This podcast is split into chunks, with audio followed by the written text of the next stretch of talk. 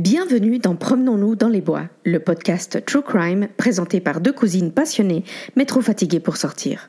Sur ce programme, nous discuterons crimes, sectes, disparitions, mystères et boules de gomme, basés sur des recherches sérieuses, mais sur un ton parfois décalé. Âme sensible, s'abstenir. Suivez-nous sur Instagram à promenon-du-bas nous-du-bas podcast et sur toutes les plateformes où vous écoutez vos podcasts préférés. Alors rejoignez-nous chaque mardi pour un nouvel épisode. Salut, salut les jeunes Coucou, comment ça va? Et Ça va avec le rhume des foins. Voilà. Ah bah voilà. Donc comme Donc- ça, là, mes chers auditeurs, qui vous m'entendez avec cette voix merveilleuse, euh, j'ai le rhume des foins au moment où on enregistre parce que ce qu'on n'a pas dit souvent aux auditeurs, c'est qu'on est toujours quelques épisodes en avance par rapport à- au timing de publication. Et donc, euh, j'espère que je ne l'aurai plus au moment où cet épisode sortira, franchement. je, je te le souhaite, oui.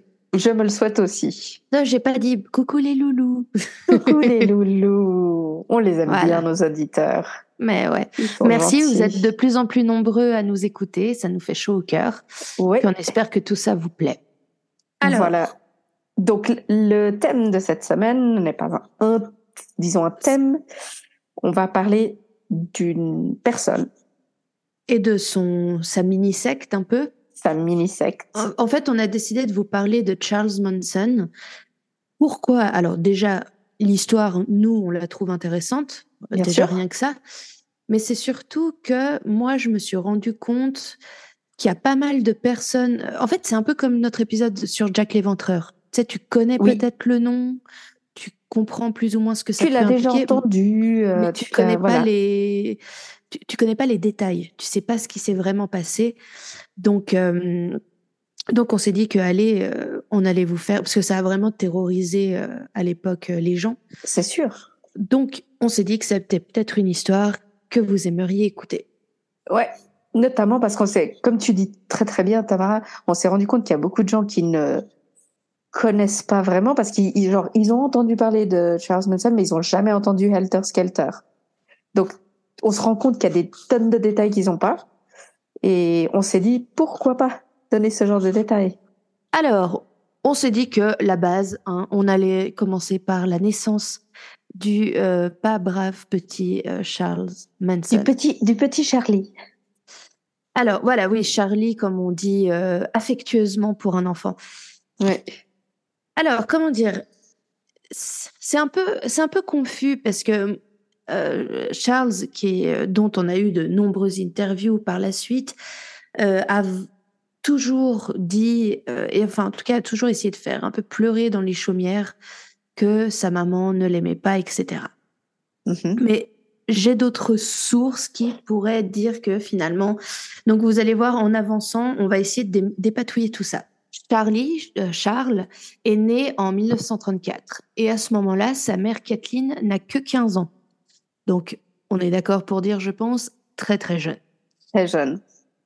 Le père biologique euh, de Manson n'a apparemment pas fait partie du tableau pendant très longtemps. Il s'appelait, euh, c'est- c'était un gars de l'armée. Mais bon, en tous les cas, la mère de Manson s'est mariée alors qu'elle était enceinte de déjà quatre mois avec un certain Manson, justement, qui a accepté de donner son nom euh, à l'enfant. Alors, Mans- Manson a toujours dit que sa mère, par exemple, typiquement, une, une de ses euh, plaintes principales, il dit qu'à sa naissance, sa mère euh, n'a pas même voulu lui donner de prénom tellement elle n'était pas intéressée par lui, que soi-disant, euh, ils l'ont appelé, en tout cas pendant quelques jours, no name, donc traduit littéralement, ça veut dire pas de nom. Et, sauf que moi, j'ai d'autres sources qui disent que, au contraire, oui, elle était extrêmement jeune. Euh, elle venait euh, d'ailleurs d'une famille euh, assez stricte, religi- religieuse assez stricte, ce qui pourrait expliquer pourquoi elle a eu envie de faire un peu la fofolle étant ado.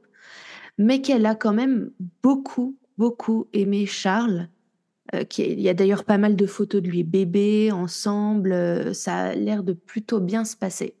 Et ça correspondrait assez bien avec certaines choses qui se sont passées après, je pense. Hein. Parce que sa mère a toujours euh, suivi Charles partout où il allait. C'est ça. Et le jouer. truc, c'est que en revanche, elle restait une enfant de 15 ans qui avait envie de s'amuser. Alors bon, dans les années 30, hein, parce qu'à nouveau, il est né en 1934, euh, dans les années 30, c'était pas non plus folichon, folichon ce que les filles avaient le droit de faire. Euh, surtout en pleine, euh, en, dans l'Ohio, qui est un, qui, est, qui, est, même encore à l'heure actuelle, hein, si j'ai bien compris, c'est pas un état très très drôle. Ben, il y a pire, mais il y a mieux. Ouais, voilà, on est d'accord. Hein. Bah, t'es dans plein Midwest, quoi, je crois, hein, si je me trompe pas. Alors, et du coup, en fait, elle, euh, elle avait un grand frère qui, euh, la maman de Charles, euh, Kathleen, elle avait un grand frère qui s'appelait Lucer, qui lui aussi avait décidé que ben il avait pas spécialement envie d'être un bon petit garçon bien chrétien. Et donc les deux partaient souvent se faire des virées, des beuveries, etc. À tel point que des fois elle rentrait pas pendant plusieurs jours. Ce qui va pousser en fait William, son mari, euh, donc William Manson, a demandé le divorce en 37. Donc à ce moment-là, le petit, euh, il n'a que même pas encore trois ans. Et euh, il demande le divorce en disant, comment dire, en l'accusant, sa, raison pour le divorce, c'était négligence. Mais ce qui est marrant, c'est que, enfin marrant, c'est que si tu veux, du coup, les autorités sont entre guillemets alertées du fait qu'il y a négligence, qu'elle part boire et tout, mais en tout cas, on lui enlève pas le, le petit. Ouais. C'est juste lui qui divorce, c'est sa raison pour se barrer, et voilà.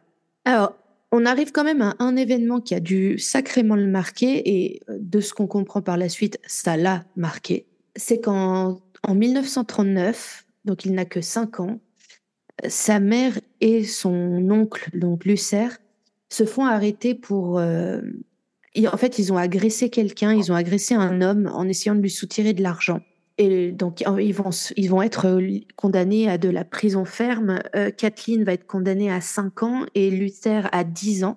Et elle sera arrêtée devant Charlie. Donc, euh, ça a dû lui. Je pense que ça te fait quelque chose, même si tu n'as que 5 ans, ta mère qui vient, les flics qui arrivent. Trauma. Parce qu'on t'enlève quand même ta mère hein, à tout ça. Voilà. Et, lui va rester. au début, il est placé dans une maison en Virginie avec euh, son oncle et euh, sa tante. Mais euh, de ce que j'ai compris, sa grand-mère, donc la, la, maman très religieuse qui pour l'instant elle a loupé deux gosses. De ce que j'ai su, une autre de ses filles est décédée d'une pneumonie et une autre est, divorcée. Donc tu vois, pour l'instant sur ces gamins, elle en a pas. Et deux, en, deux, en, prison, une décédée de pneumonie, alors pas de sa faute, et puis une divorcée. bon, ça c'est la réalité des temps. Hein. Oui, non, mais je veux dire, la réalité d'élever tes gamins de manière trop stricte et puis ils pètent un boulon. Peut-être, ouais. Aussi. Bref, toujours est-il que, de ce qu'on sait, malgré ce que Manson a dit, il est adoré par sa famille. En fait, jusqu'à ce moment-là, c'était un garçon, un, chouette gamin, tu vois, plein de vie, euh, vif, euh, euh, drôle, enfin, comme, comme un gamin de 5 ans peut l'être, quoi. Et donc, il va beaucoup rester aussi avec sa grand-mère, qu'il qu'il aime beaucoup. tout le monde dit tout le monde s'accorde à dire qu'il aime beaucoup sa grand-mère.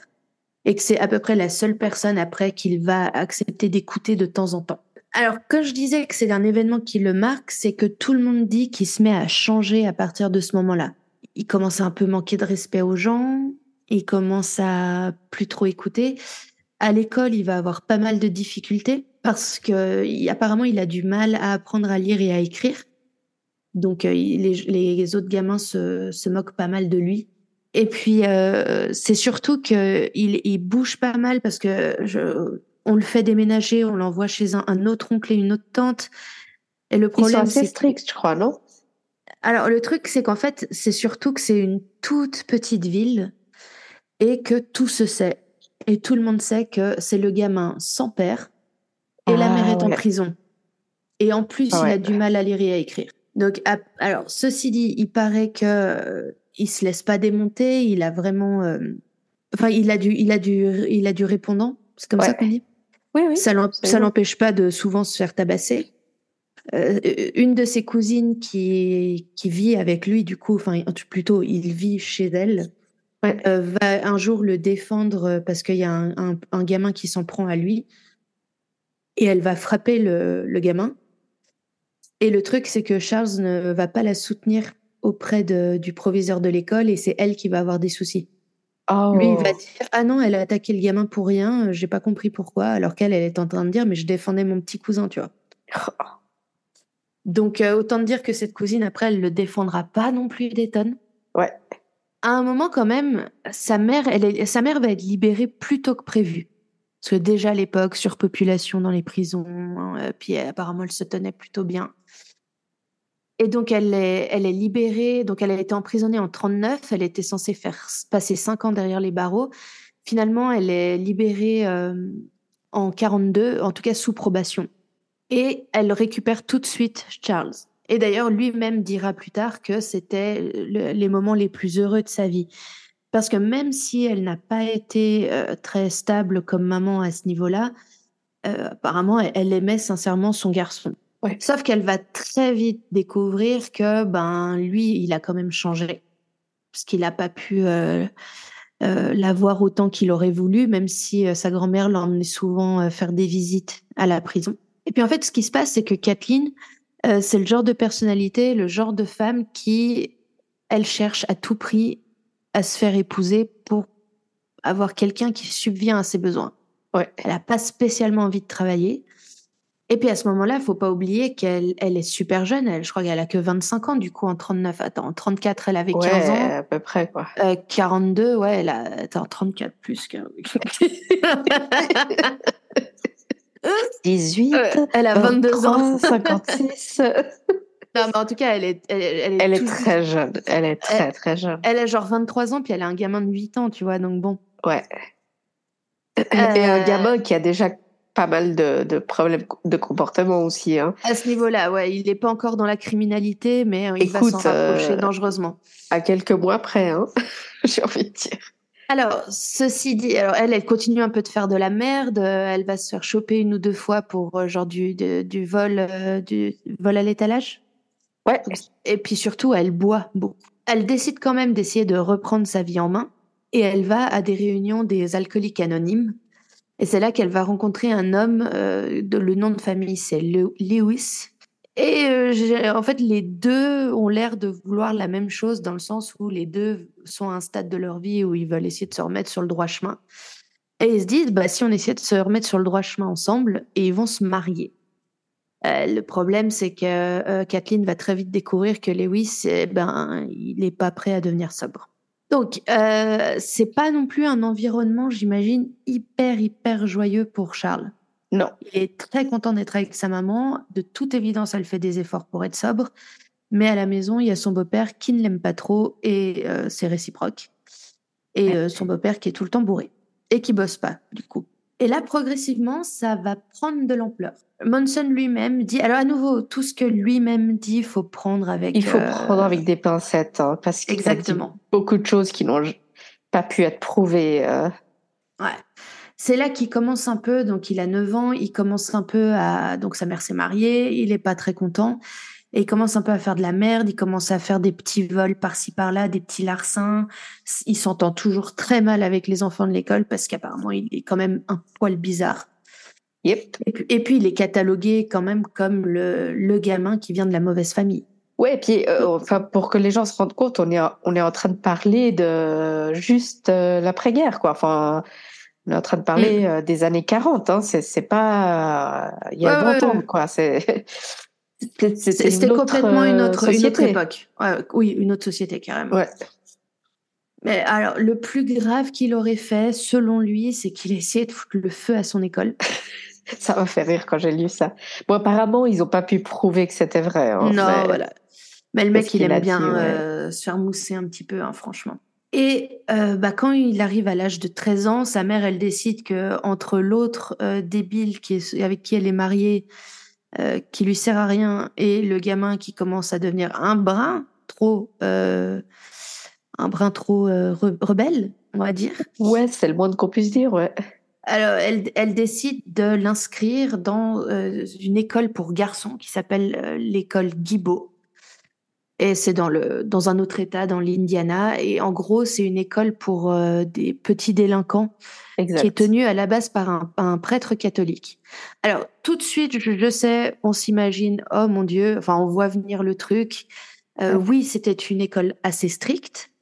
euh, parce que c'était euh, le, but, c'était un peu de réformer des gamins avant qu'ils deviennent trop impliqués dans le, dans, comment dire, dans, dans le monde du crime. Mais de ce que j'ai pu trouver, de ce que j'ai pu en lire, ça restait un endroit relativement sain. Ouais. Où en soi, l'idée, c'était vraiment d'aider à leur euh, trouver une formation, trouver un métier. Le but, c'était pas de leur faire juste du mal pour leur faire du mal. Non. Alors après, on est à une époque où tu avais encore les châtiments corporels. Euh, enfin, bien sûr. Ils se recevaient des des des, des baffes ou je sais pas quoi, mais mais disons que l'idée restait de les mettre sur le droit chemin entre guillemets. Et puis oui, qui qui soient des membres euh, actifs de la société. Ce que je, ce que je veux dire, c'est que de ce que tout le monde en dit, même d'anciennes personnes qui allaient, c'est qu'il y avait quand même un réel euh, en tout cas une, une, réelle motivation de la part des gens qui, qui tenaient l'établissement d'essayer d'aider. Ouais. Pas comme d'autres endroits où tu sais, euh, style l'école militaire où tu vas juste pour te faire tabasser, quoi. Ouais, ouais. Et puis, et puis il y a certaines écoles qui, aujourd'hui, euh, on le sait, euh, avaient des pratiques très douteuses, etc. C'est pas le cas, si je comprends bien, de cette école-là. Alors, ça va pas empêcher Charles de, de, de s'échapper plusieurs fois. Ouais. D'essayer de retourner jusqu'à chez sa mère. Euh, donc, il va, faut imaginer à nouveau, pareil, dans les années, euh, c'est fin des années 40, euh, il a que 13 ans, il, est dans un autre état, donc il va, il va dormir sur la route, sous des ponts, jusqu'à essayer de retourner chez sa mère. Enfin, j'imagine qu'il arrive chez elle dans un état assez pitoyable. Alors, elle, elle va pas se laisser amadouer quand elle le voit revenir. Elle le ramène là-bas en lui disant non, faut vraiment qu'il faut que tu fasses un effort, faut que, tu essayes d'y rester. Et sauf que ça a pas loupé. Euh, quelques mois plus tard, il s'échappe à nouveau et il va jusqu'à Indianapolis. Et là, en revanche, il va, il va commettre des, en fait, il va commettre plusieurs fois euh, des, des attaques à main armée pour euh, voler le, du fric dans la caisse d'un, d'un supermarché ou d'un, ouais. d'une station essence, peu importe. Tout ce qu'il veut, c'est il veut juste euh, trouver de quoi bouffer finalement. Bah en fait, ce qui ce que je pouvais lire, je sais pas si tu as lu la même chose, c'est que initialement c'était pour il, il, volait pour manger, mais mm. assez vite en fait, il a à l'un des endroits, une épicerie, je crois que c'était, où il a commis un, un vol à main armée. Il trouve euh, une boîte qui avait qui avait de l'argent dedans et il la vole. Et à partir de là, c'est plus vraiment voler pour manger.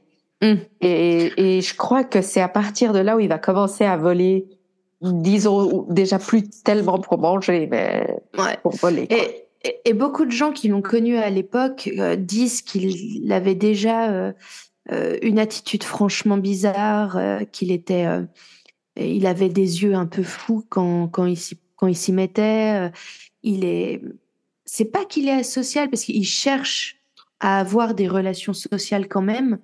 Apparemment, il est, il est quand même bizarre au-delà de ça.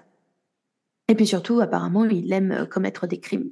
Euh, alors ça va pas louper, il va euh, se, se faire choper de toute façon, même s'il essayait, il a vaguement essayé d'avoir un job pour euh, être euh, honnête, rentrer dans les rangs, puis en fait, il, non. Alors ça sert à rien. Non, non, lui, il aime avoir un flingue et aller menacer quelqu'un pour lui voler du fric. Et il repasse devant un juge. Et le truc, c'est qu'il faut savoir, c'est que souvent, par la suite, il va rencontrer des juges qui sont remarquablement, je trouve, euh, euh, indulgent ouais. avec lui. Ouais, qui ont de la compassion pour lui. Et ouais. Parce que tu vois, tu pourrais imaginer dans les années 40, euh, début 50. mais en fait, ils ont tous, ils se disent tous, ils, voient tous en lui en se disant, dans les bonnes circonstances, si on lui trouve le bon cadre, ce gamin, il va faire un 180, ça va bien se passer. Ils en sont tous persuadés. Puis apparemment, il, arrive quand même à bien manipuler les, gens. Mais il, voit bien qu'il est intéressé par euh, qu'il est intéressé par la nature, euh, il aime la musique, euh, parce qu'il s'est apparemment un peu réfugié dans la musique quand il quand il s'est rendu compte qu'il n'arrivait pas trop à écrire et tout ça. Ouais. Il aime chanter, donc les gens se disent il, y a il y a moyen qu'il ait des hobbies qui lui permettent de d'avoir une vie plus ou moins normale, tu vois. Ouais, et puis à, ce moment-là, il a 14 ans, 15 ans. Mm. Et ce qu'il faut savoir, c'est qu'il est pas très grand. Hein, euh, Manson, ouais, donc en plus, les gamins se moquent de lui. Ouais, adulte, il n'a pas atteint le mètre 60. Donc, euh, il a l'air jeune. Euh, J'imagine à 14-15 ans, il est, il est déjà petit euh, en soi. Et donc, je pense qu'il y avait aussi un, un, petit peu de ça, quoi. Et donc, c'est en 49 qu'il se fait à nouveau, euh, il, repasse devant un juge suite à, un, un, vol. Oui, parce qu'à part ça, il aime vivre une vie de crime, mais il est pas foutu de pas se faire choper à part ça. Ouais, euh, tu sais, plus j'ai lu, plus j'avais l'impression qu'il s'en fichait complètement. Il le faisait un peu exprès, hein, sincèrement. Je pense que pour lui, c'était c'était sa vie, sa vie c'était ça. Et puis voilà. Euh, si on veut faire de la psychologie du dimanche, euh, moi je dirais que c'est aussi et une façon d'attirer l'attention, ouais. et de deux, au final, j'ai l'impression que pour lui, au bout d'un moment, parce que genre quand il repasse devant ce juge en 49, qu'il envoie dans un, en revanche, plus dans une euh, jolie école, enfin jolie, dans une jolie école tenue par un prêtre catholique, machin. Il l'envoie vraiment en détention juvénile. Que euh, Manson va dire que il accepte complètement l'idée. Et moi, pour moi, c'est juste que pour lui, c'est une structure et il sent qu'il en a besoin. Tu vois. Mais à nouveau, c'est mon, c'est mon mes, mes deux centimes mais je pense de, que de diagnostic.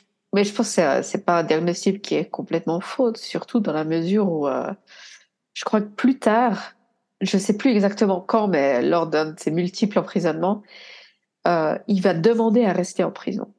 Euh, alors qu'il aurait pu être libéré. Exact. Parce qu'il dit, c'est là où je suis le mieux, en fait. Je... C'est pas, limite, limite, il sait pas quoi faire dehors. Il sait pas quoi faire de sa vie, quoi. Alors, en 49, il a donc 15 euh, ans.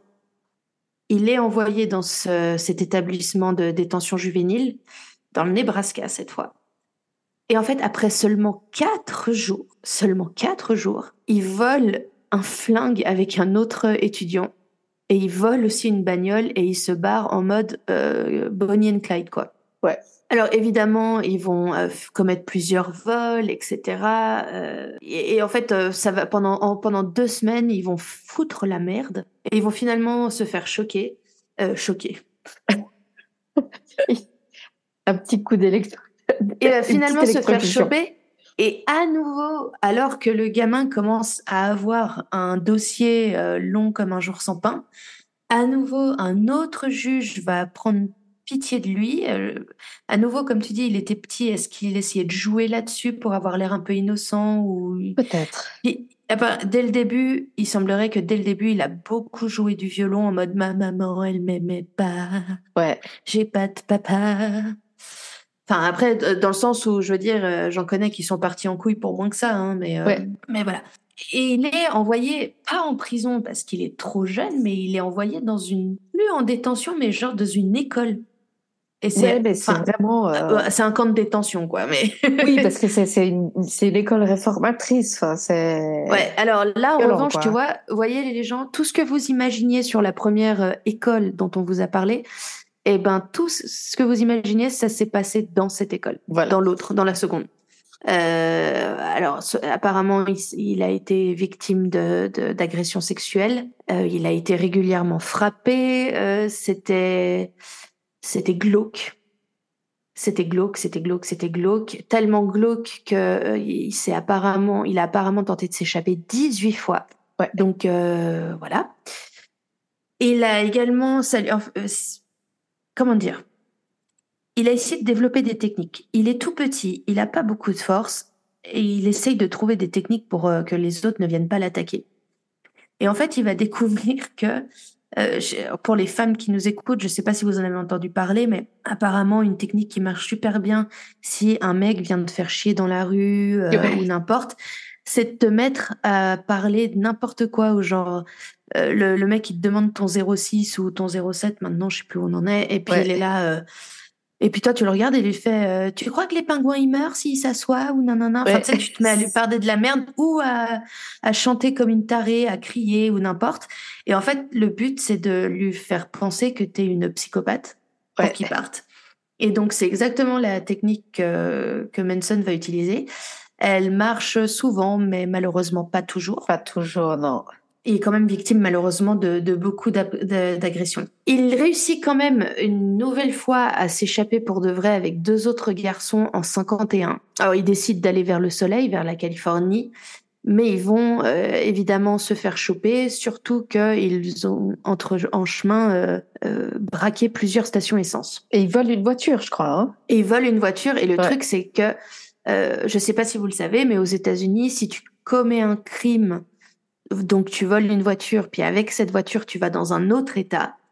Ça devient un, crime fédéral, donc euh, national. Eux ils disent fédéral, mais en gros un crime national, quoi. Disons que le FBI, s'il existait à cette époque, aurait pu être impliqué, par exemple. Voilà. Et donc euh, bon bah en plus il se fait choper pour ça. Mais de ce que j'ai compris, à nouveau, tu sais qu'on disait, je, on croit, je crois qu'il aime se faire choper, c'est qu'à chaque fois qu'il se faisait arrêter, enfin apparemment le gamin, il disait tout. Ah oui, oui, il avait zéro problème. Hein. Ouais, mais apparemment, même il avouait des trucs pour lesquels il s'était pas fait choper. Genre, euh, allez-y. Enfin, tu sais, il donnait limite des munitions à la police, quoi. Ouais, ouais, ouais. Il, donc après s'être fait choper, cette fois-ci pour le crime fédéral d'avoir conduit une voiture volée d'un État à l'autre, il se fait envoyer cette fois-ci euh, quelque part euh, vers Washington, dans une autre, un autre genre d'école de réforme. Ouais, l'autre institut de réformation, un truc comme ça. Et euh, c'est là que, d'ailleurs, ils vont le faire, euh, ils vont lui faire plusieurs tests psy, parce que déjà à l'époque, quand même, euh, ils avaient compris l'importance d'essayer d'avoir un minimum de diagnostic sur les gamins. Ouais. Ils vont effectivement se rendre compte qu'il sait à peine lire et écrire. Ouais, il est illettré en fait. Il voilà. Est, il est considéré illettré à ce moment-là. Je sais pas si du coup, maintenant aujourd'hui, il aurait une forme de dyslexie qu'on aurait pu diagnostiquer. Je pense que je pense qu'aujourd'hui, il il serait diagnostiqué probable. Alors, je sais pas si plus tôt, très honnêtement, parce que c'est difficile. Mm. Mais peut-être une forme de dyslexie, ouais. Mais à ce moment-là, ils l'ont juste considéré. Le diagnostic, c'était illettré. Ce qui veut dire, en gros, voilà, qu'il sait pas vraiment lire ou écrire. Et il a, euh, ceci dit, il n'est pas stupide. Euh, en revanche, ils ont, ils, trouvent qu'il est diagnostiqué euh, antisocial. Je, je connais pas le terme en français. Antisocial, tout simplement. non, mais c'est antisocial, tu perds ton Non, pardon. Euh, non, mais à part ça, il a, et je crois qu'il lui trouve aussi un QI euh, hyper élevé, non? Enfin, pas hyper élevé, mais au-dessus de la moyenne. oui, alors là, j'ai sous les notes, j'ai 109.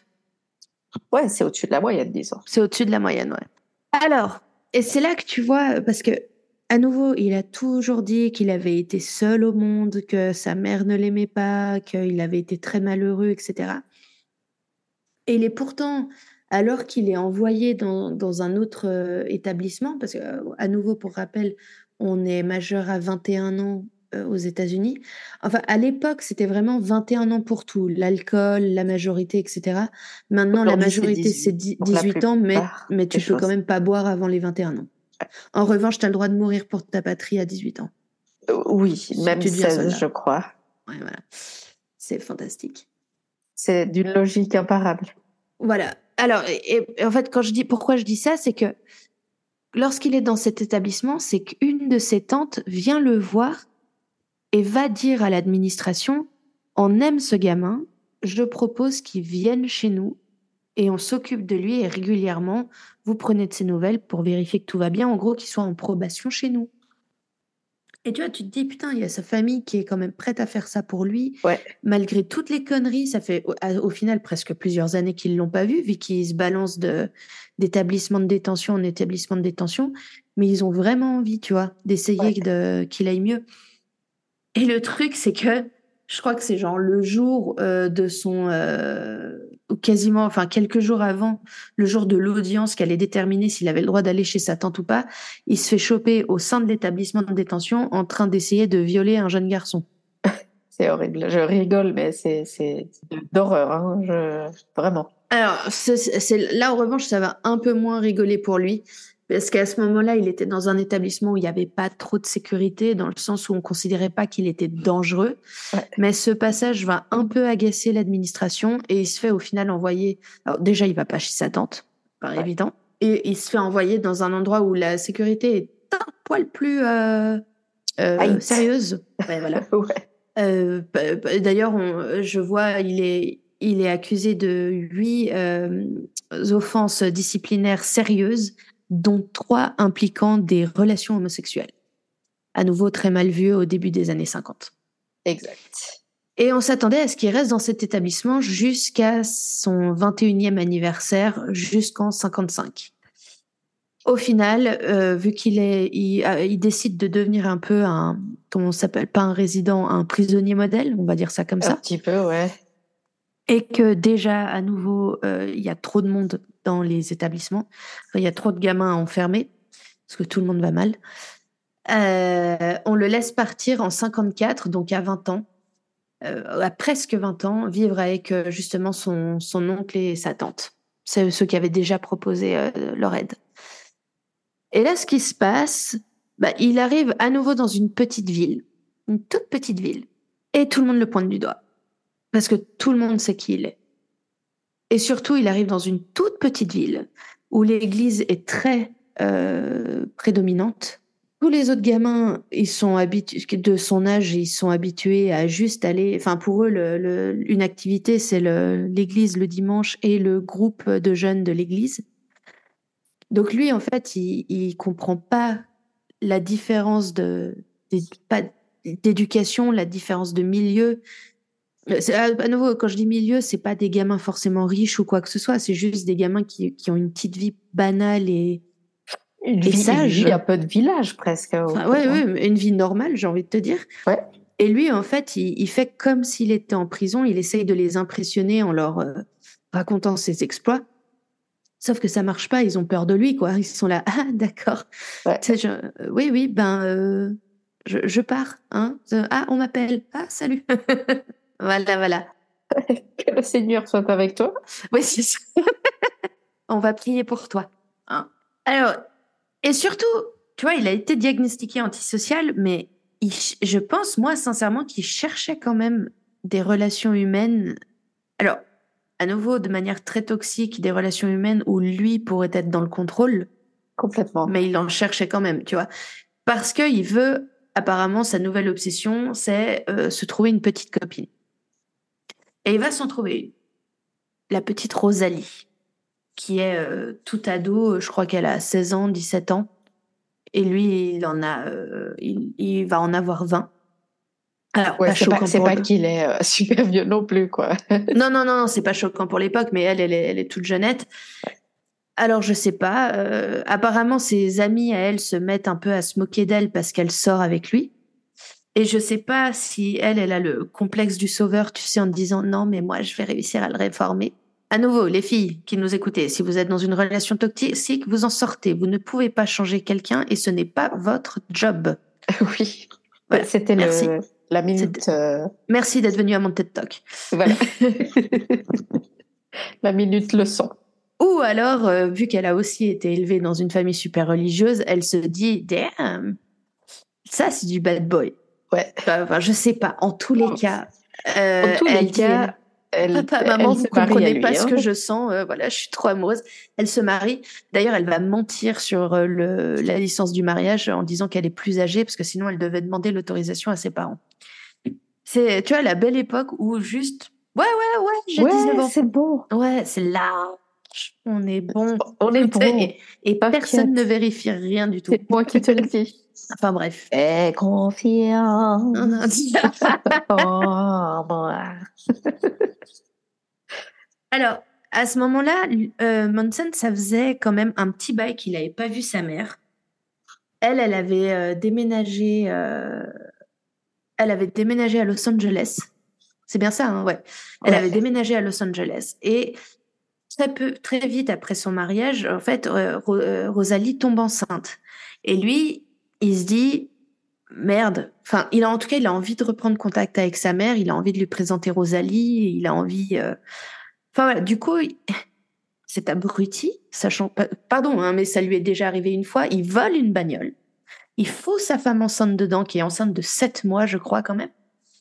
Et ils font la route de l'Ohio jusqu'à Los Angeles. Et quand je dis cet abruti, parce que ça lui est déjà arrivé, c'est une voiture volée.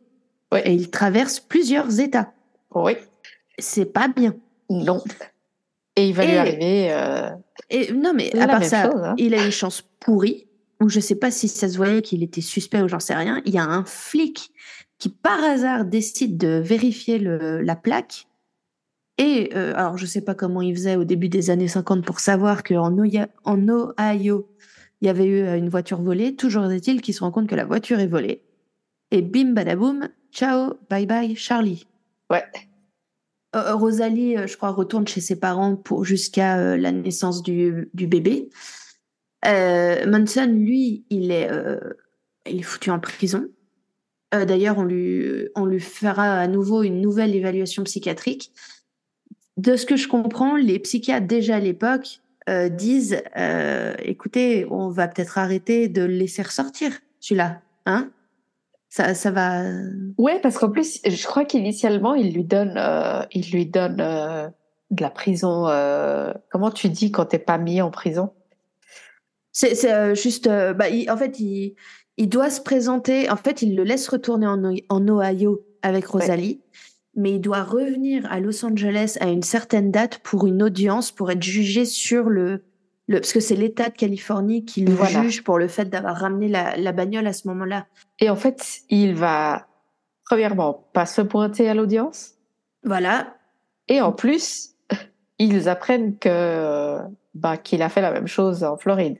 Ouais, parce qu'en fait, il a monté carrément un business. Bah, il s'est mis à flipper en mode putain, je vais devenir papa, faut que j'ai un job, mais il a jamais rien fait de sa vie. Et en fait, il va monter un business de revente de voitures volées. Et, et vu qu'il est très con et qu'apparemment il sait pas euh, euh, cacher ses traces, il va se faire choper et je crois qu'il se fait choper quoi cinq jours après la naissance de son fils.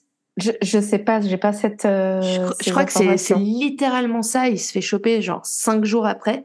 Et vu qu'en plus il a manqué euh, l'audience à Los Angeles et il ne s'est pas présenté là-bas, autant vous dire que la, la justice cette fois-là est pas hyper hyper contente.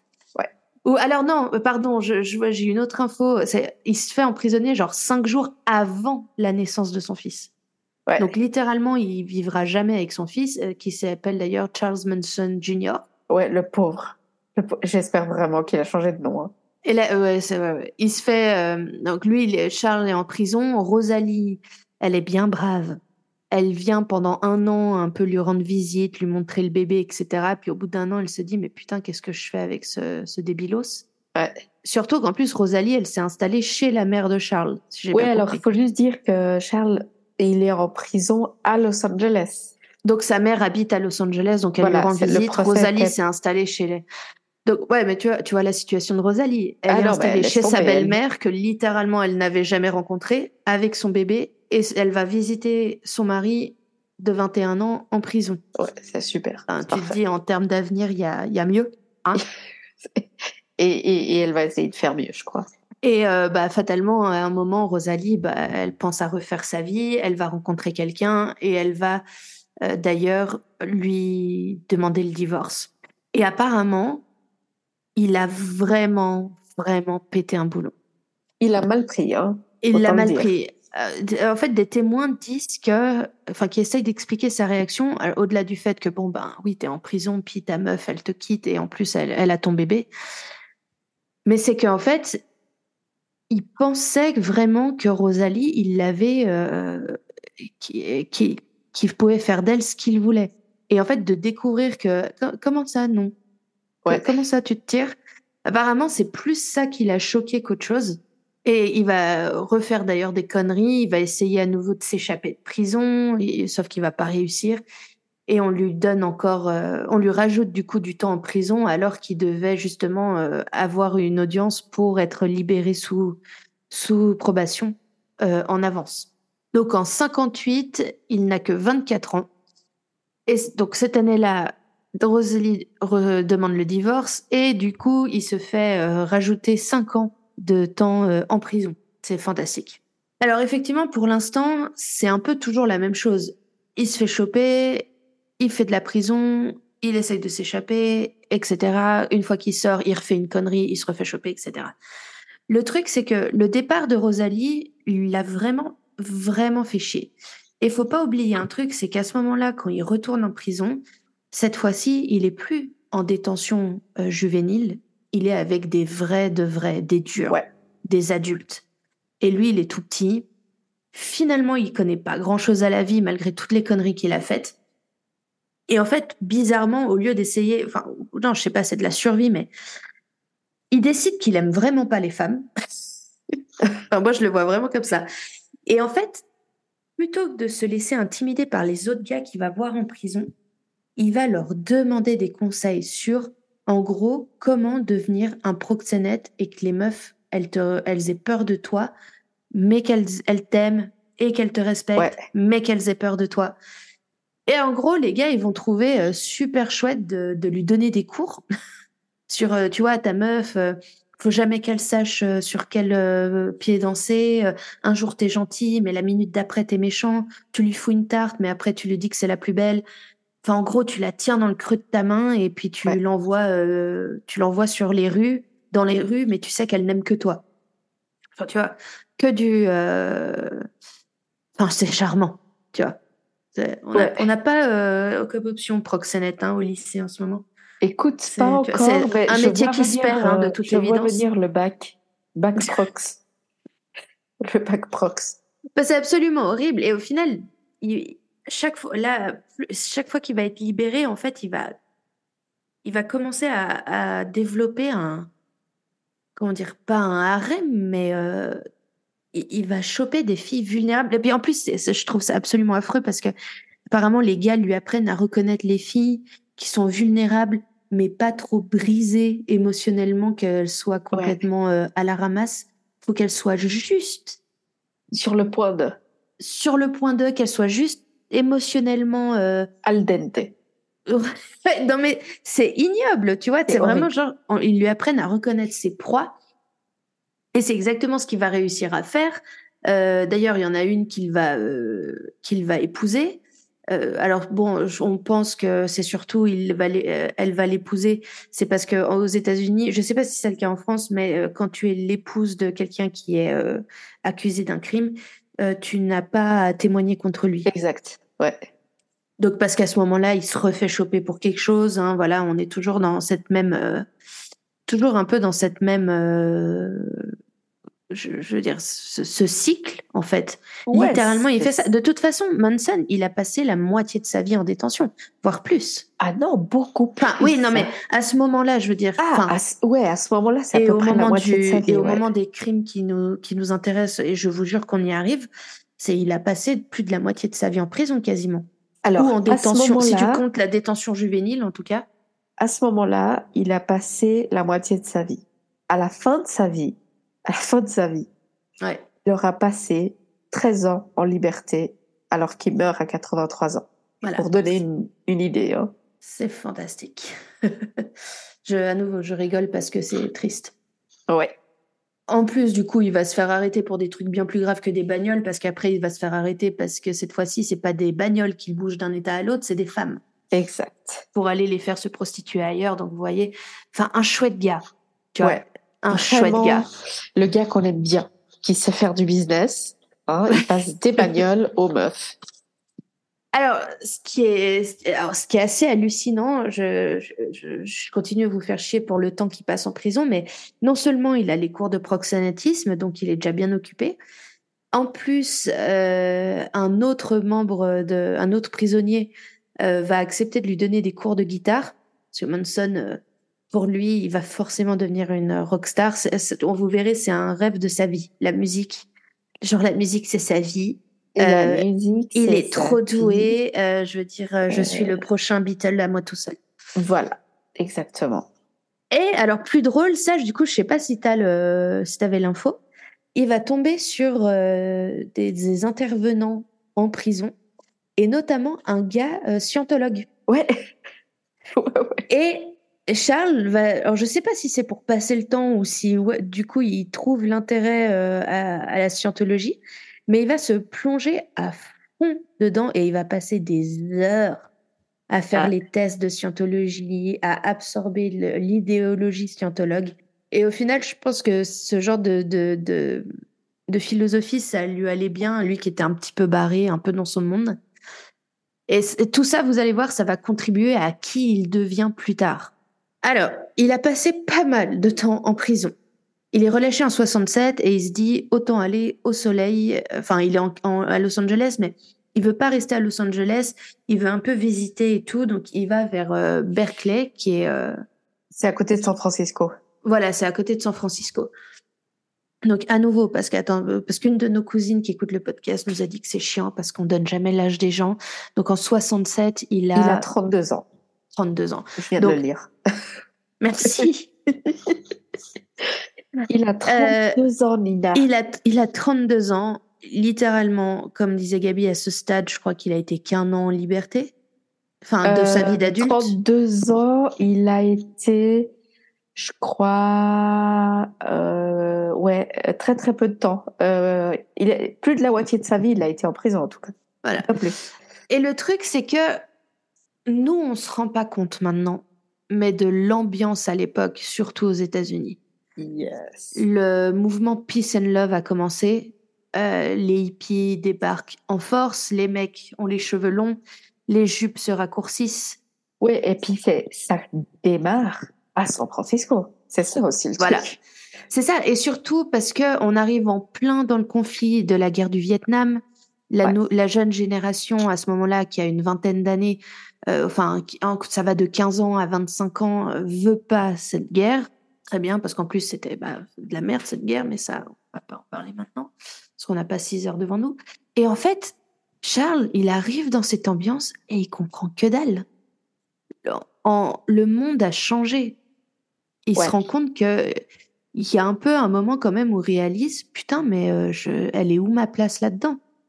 Ouais, parce qu'en plus, lui, c'est quelqu'un qui a grandi avec une certaine notion de violence et de et de débrouillardise, tu vois, où il faut faire, faut taper pour euh, pour te faire une place, etc. Et là, tout à coup, on lui dit euh, peace and love. Ouais, puis il y a tous ces gens, tous tous ces gamins, ils sont un peu bizarres. Et alors, c'est pas pour dire que tous ces gamins à l'époque étaient un peu concons, mais dans le sens où déjà tu as l'innocence de la jeunesse tu as le fait de vouloir un monde meilleur et du, de ce fait, ils ont tendance à un peu faire confiance à tout le monde du moment que tu souris, quoi. Alors, il euh, faut dire aussi, hein, il y a les drogues. Euh, eh oui, voilà, évidemment. Parce que c'est une époque de libéralisation de... Notamment de LSD. Hein, on ne parle pas de fumer un petit joint. Hein, on oui, parle de, de méthamphétamine et de LSD. Un club à côté, hein, mais...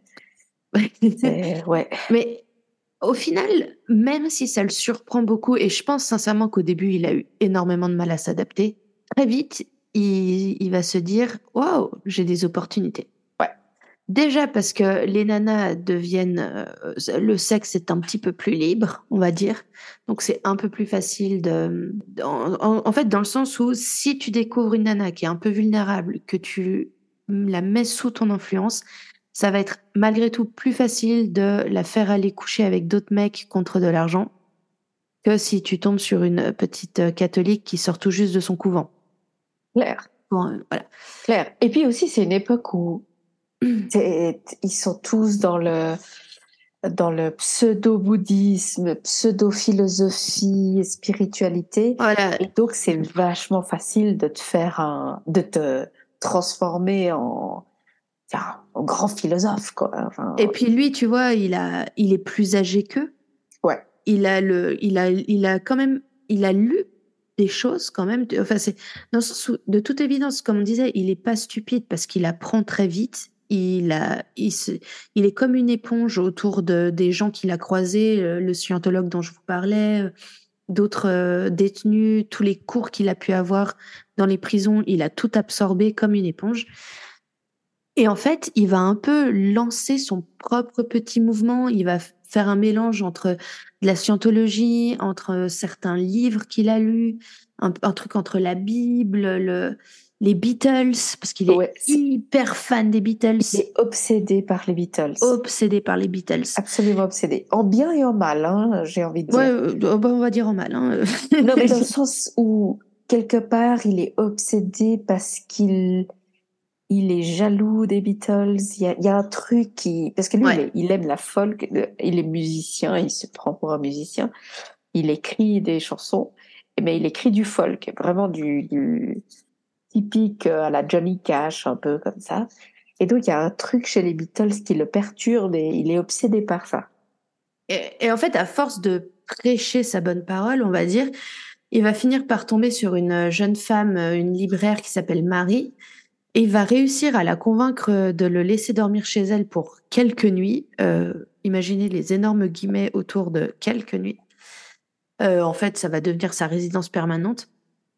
Et très vite, en fait, il va lui imposer de ramener d'autres femmes à la maison et en mode, euh, ben, si t'es pas contente, ta gueule. Ouais. Et elle, en fait, hein, euh, c'est Ah oui, oui, très oui. clair. Euh, et, et puis en plus, vu qu'il a lu toutes ces conneries, qu'il a avalé toutes ces toutes ces infos de pseudo-spiritualité, etc. Parfois, il sort de grandes phrases qui ont, si tu veux, nous, on, le regarderait en mode mec, c'est vide de sens, ce que tu viens de dire, tu vois. Mais à la fin des années 60, euh, devant une bande de gamins de 19 ans, euh, bou- euh, euh, à la- enfin pas stonés justement, mais Bah, euh, soit même, hein. soit amphétamés, soit euh, LSD, tu vois. Enfin, ils, sont, ils, sont, ils sont tous sous LSD à ce moment-là. Oui, oui, mais du coup, il a l'air hyper philosophe, quoi. Tu sais, ils sont Ouais. tous là en mode Ah, c'est trop profond ce que tu dis, man. Exact. Tu vois. Euh, donc, les filles le suivent de ouf. Et d'ailleurs, euh, c'est comme ça qu'il va rencontrer Linette, qui va devenir sa plus fervente admiratrice et plus fervente défenseuse, ça se dit?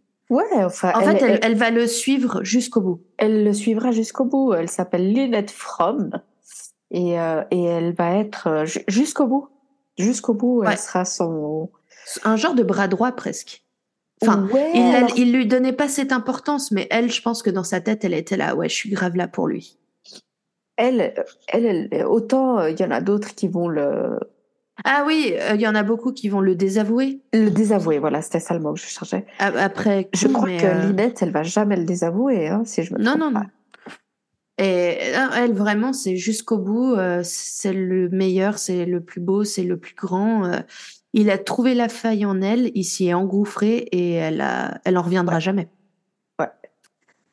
Et donc, lui, il est content parce qu'il il se rend compte qu'il arrive à soutirer des sous à toutes les filles qui le suivent.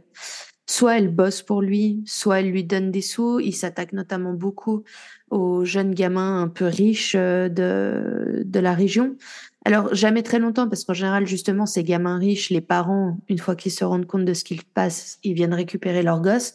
Mais du coup, lui, il va de gamin riche en gamin riche pour lui soutirer des sous. Et c'est un peu, à ce moment-là, il fait pas trop de mal, à part euh, euh, soutirer des sous. Alors oui, il envoie ses filles un peu euh, à la guerre, la fleur au fusil, euh, pour appâter d'autres personnes, hein, j'ai envie de te dire. Voilà. aussi. Ouais, ouais, non, non, non, non, c'est un connard. Non, mais c'est un- ce On mec est une, est une sous-merde dans la catégorie des, des sous-merdes, hein, tu vois. Il y a, y a pas de problème à ce niveau-là. Et sauf que du coup, c'est absolument terrible parce que il arrive à attirer plus de filles parce qu'il y a déjà des filles dans son groupe, donc elles se disent ça va. Et il attire des mecs parce qu'il leur promet des filles. Ouais. C'est dramatique. Non, non, mais c'est C'est hallucinant. Je, je comprends. Enfin, et, et tu vois, à nouveau, bon Dieu, qu'est-ce que je suis? Parce que, genre, je suis persuadée, même si j'avais vécu à cette époque, j'aime pas assez les gens pour euh, devenir une de ces hippies qui va là en groupe et machin et tout. Ouais. Et à nouveau, je le redis, c'est à peu près le seul truc qui me console à ce niveau-là de ma personnalité, c'est que je ne pourrais jamais faire partie d'une secte. De Ouais, je, toute façon, tu me parles de communauté, j'ai envie de vomir. je, je crois que on n'est pas fait pour ça, Tamara. Ah non, quelle horreur. T'imagines vivre en groupe et tout. Et je Ah pense pas que les sectes veuillent de nous en même temps. hein. Je Non, non. Juste pour être très, très clair. Et pourquoi si? Pourquoi ça? Bref. Et là, il va réussir à former, on va dire, le, le nœud de sa, de sa masse, de ses followers, de, de, de- finalement de sa secte. hein, Ouais, euh, C'est vraiment une petite secte. app- appelons un chat un chat. Et il y a notamment un qui va revenir souvent, dont vous entendrez parler plus tard, qui, euh, qui s'appelle Charles Watson et il est surnommé Tex Watson. Et retenez son nom parce que lui, on- il apparaît pas mal de fois et c'est un peu un. Autant je veux bien croire qu'il y a pas mal de gens qui faisaient partie de sa petite secte, qui croyaient vraiment potentiellement aux conneries qu'il racontait, ou qui étaient juste extrêmement défoncés en plus de ça. autant il y en a certains, c'est vraiment de, qui faisaient partie du truc qui était juste barge, quoi. Ouais, je, je pense qu'il y en a qui ont un peu profité de, ouais. de l'idée qu'ils pouvaient passer pour, pour euh, droguer et, en réalité, ça les arrangeait bien, quoi. Ouais. Et au final, bah, ça, ça va durer, euh, ça va durer en tout cas euh, de deux ans comme ça. Ouais, avec des, des, petites arrestations ici et là, comme, comme d'habitude. Hein, rien de méchant, rien de méchant. Et, et euh, moi, j'ai vu qu'il, genre, la journée type au sein de, de la petite secte Manson, c'était genre, on se levait tard parce que ben, on était défoncé de la veille. Ouais. Évidemment, tout le travail de la maison, c'était les femmes qui s'en occupaient, faire à manger, la lessive, tout ça. Qu'en général, ils donnaient des projets euh, aux aux hommes, style ils ramenaient des vieilles bagnoles puis il fallait les retaper, ça prenait plusieurs jours, etc.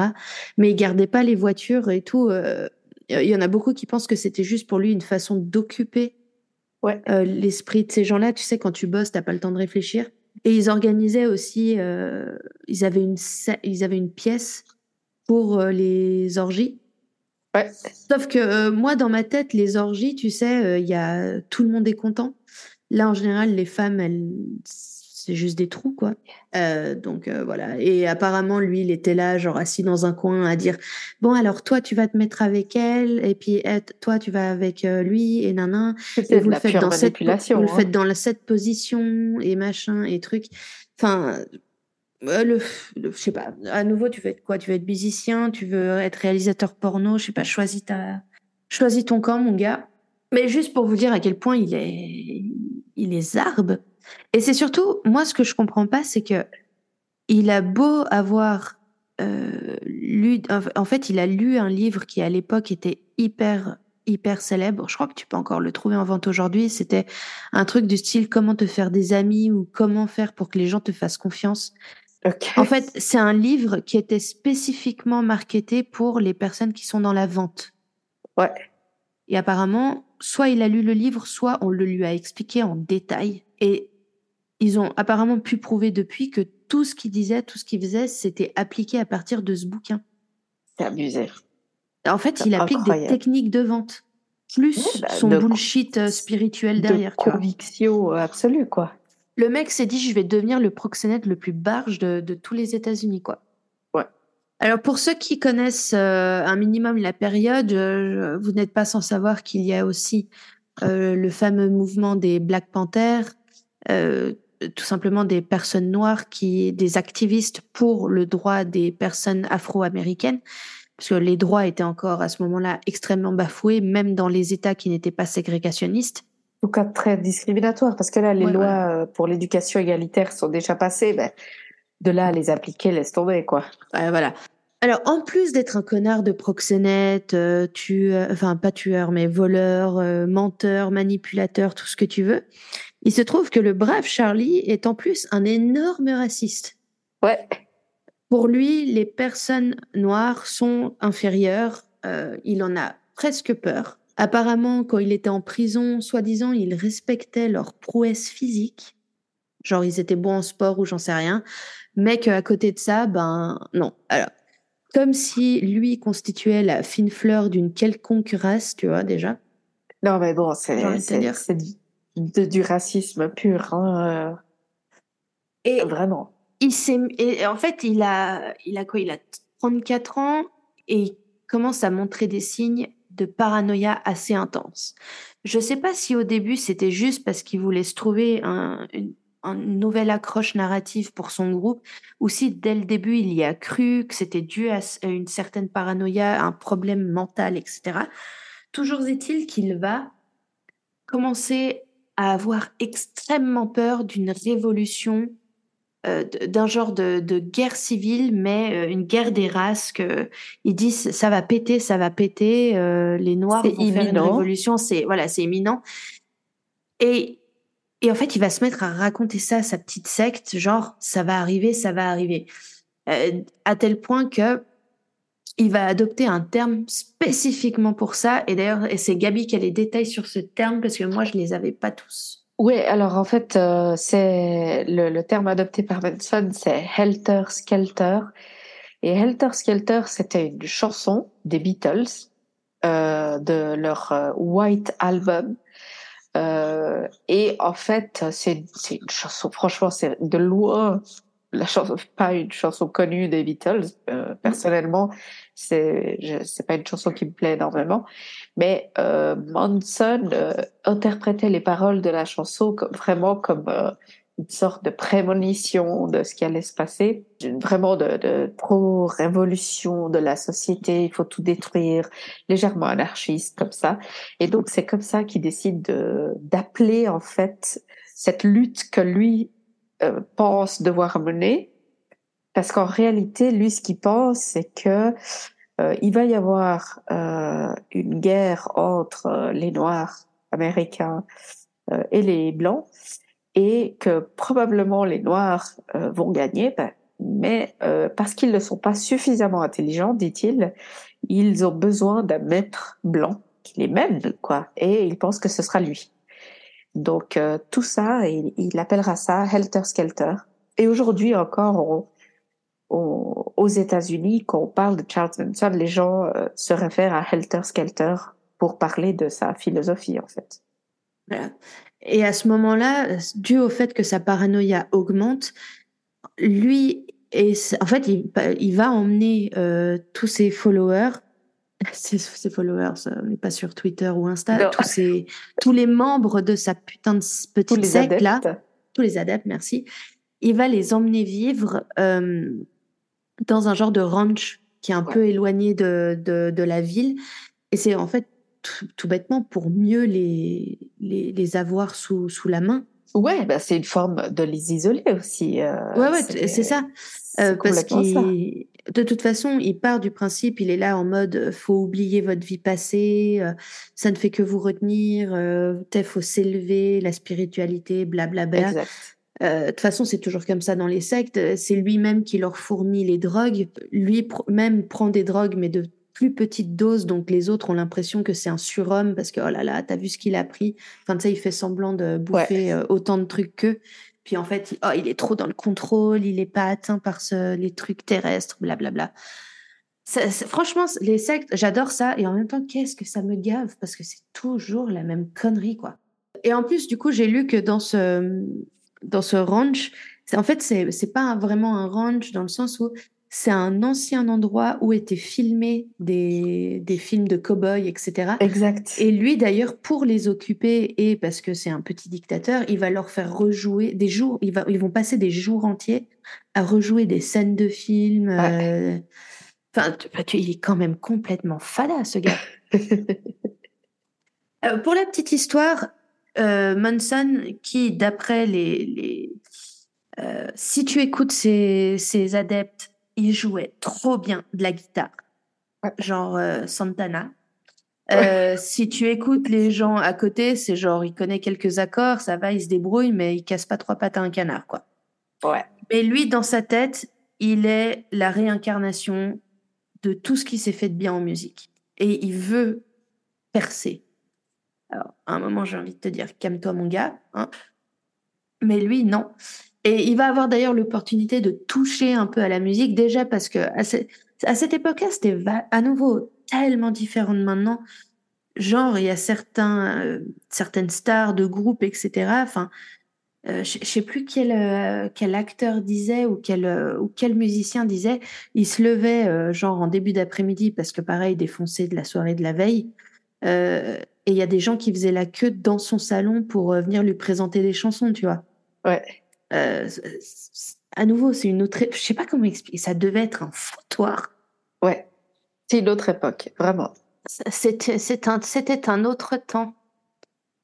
Euh, et euh, juste pour la petite histoire, ils vont avoir, il va avoir l'occasion de rencontrer un membre du groupe les Beach Boys. Et euh, en plus, putain, avant de me mettre à enregistrer, je voulais me mettre une chanson des. Genre, je voulais voir le top 5 des Beach Boys pour un peu savoir qu'est-ce qu'ils avaient chanté. Et j'ai oublié. Vas-y, Gabi, chante-nous une chanson des Beach Boys. Euh, non, je. Il y a vraiment un groupe que je connais pas très bien. C'est les Beach Boys. Euh... Effectivement, et d'ailleurs, euh, à savoir que les Beach Boys ont repris un titre écrit par Charles Manson par la suite. Est-ce qu'on en est vraiment sûr? Alors, il semblerait qu'ils aient repris quelque chose que lui avait écrit et enregistré. Ils ont changé euh, quelques paroles et que lui était furieux euh, pour le coup et qu'il les a menacés de mort. Euh, le truc, c'est que hein. apparemment, il, est, il avait une jolie voix, mais il était nul. alors, en écriture. alors écoute, je sais pas parce que j'ai lu un article qui parlait de lui plus dans, dans, dans ce qu'il avait enregistré en tant que, et je mets des guillemets, musicien, et il y a quelques musiciens de folk, donc qui étaient réellement le, genre de musique que lui écrivait, qui disaient qu'il n'avait pas une belle voix et jouait pas bien de la guitare, mais par contre que ses textes étaient euh, pas complètement euh, dénués de, talent. Euh, lui, il avait été un musicien de peu de talent, mais en revanche, il aurait, semble-t-il, dans ce genre-là, pas été un mauvais écrivain. Donc, les, il semblerait que la chanson, en l'occurrence des Beach Boys, ils ont changé la musique, bien évidemment, hein, mm. pour être très clair, mais ils ont repris en gros le, le, le, rythme et puis le et puis le gros des paroles en réalité. Ouais. Et euh, enfin, encore une fois, c'est ce qu'ils disent, euh, c'est c'est ce qu'il dit.